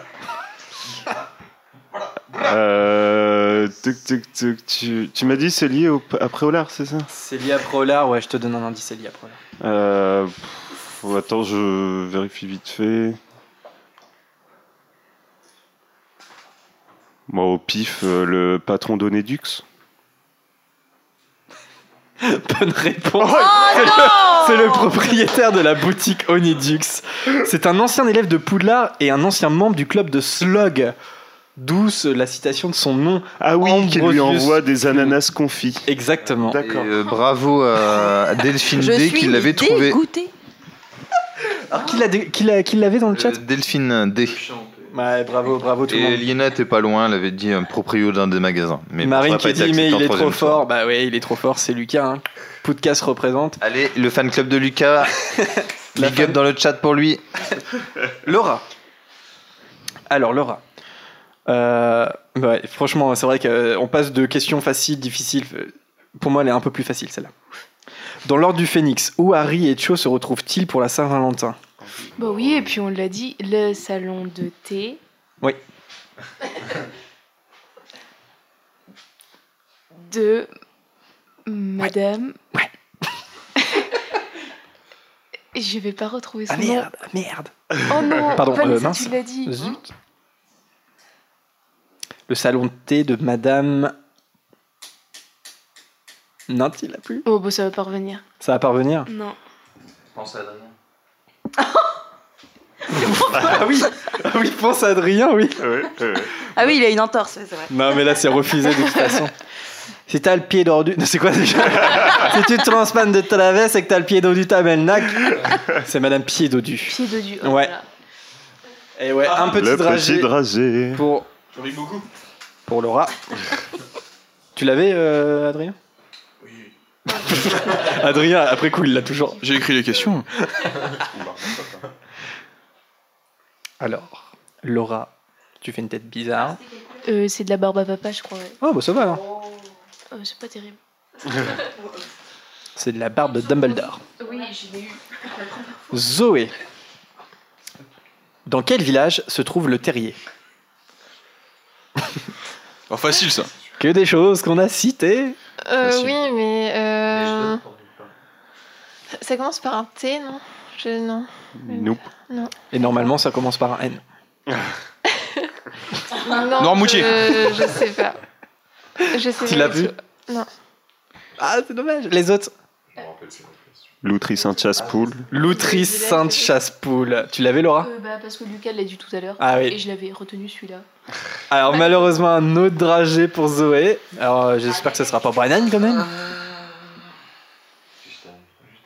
Bah, ça y ressemble. Hein. Ça y ressemble, ouais. Oui, ça y ressemble, il reste plus que des bananes ou quoi? Vas-y, tu peux le manger. Tu as l'autorisation. Je crois que c'est banane encore. Ah, mais dis donc. Mais sérieux C'est banane party, euh, ce podcast là. Vanessa, Oui. quel lieu? Non, c'est quand Quel lieu Hermione choisit-elle pour la première réunion de l'armée de Dumbledore? La tête de sanglier La tête de sanglier. C'est ça ma question numéro Ouais, ouais, ouais, non, mais je te dis, des fois, t'as as du bol ou t'as pas de bol. hein. Là, t'as pas de bol, Adrien, par exemple. Le troisième tour, il est quand même. On peut Ouais, être surpris. J'ai un, peu, j'ai un peu craqué des fois, ouais, c'est vrai. Mais bon, c'est aussi le hasard. Adrien, quel personnage devient plus tard propriétaire du chaudron baveur? Bien, c'est mon ami. euh, c'est- là, eh, c'est là. Est-ce que, vous- est-ce que quelqu'un l'a ou pas? Quel personnage devient, deviendra plus tard propriétaire du chaudron baveur? Mhm.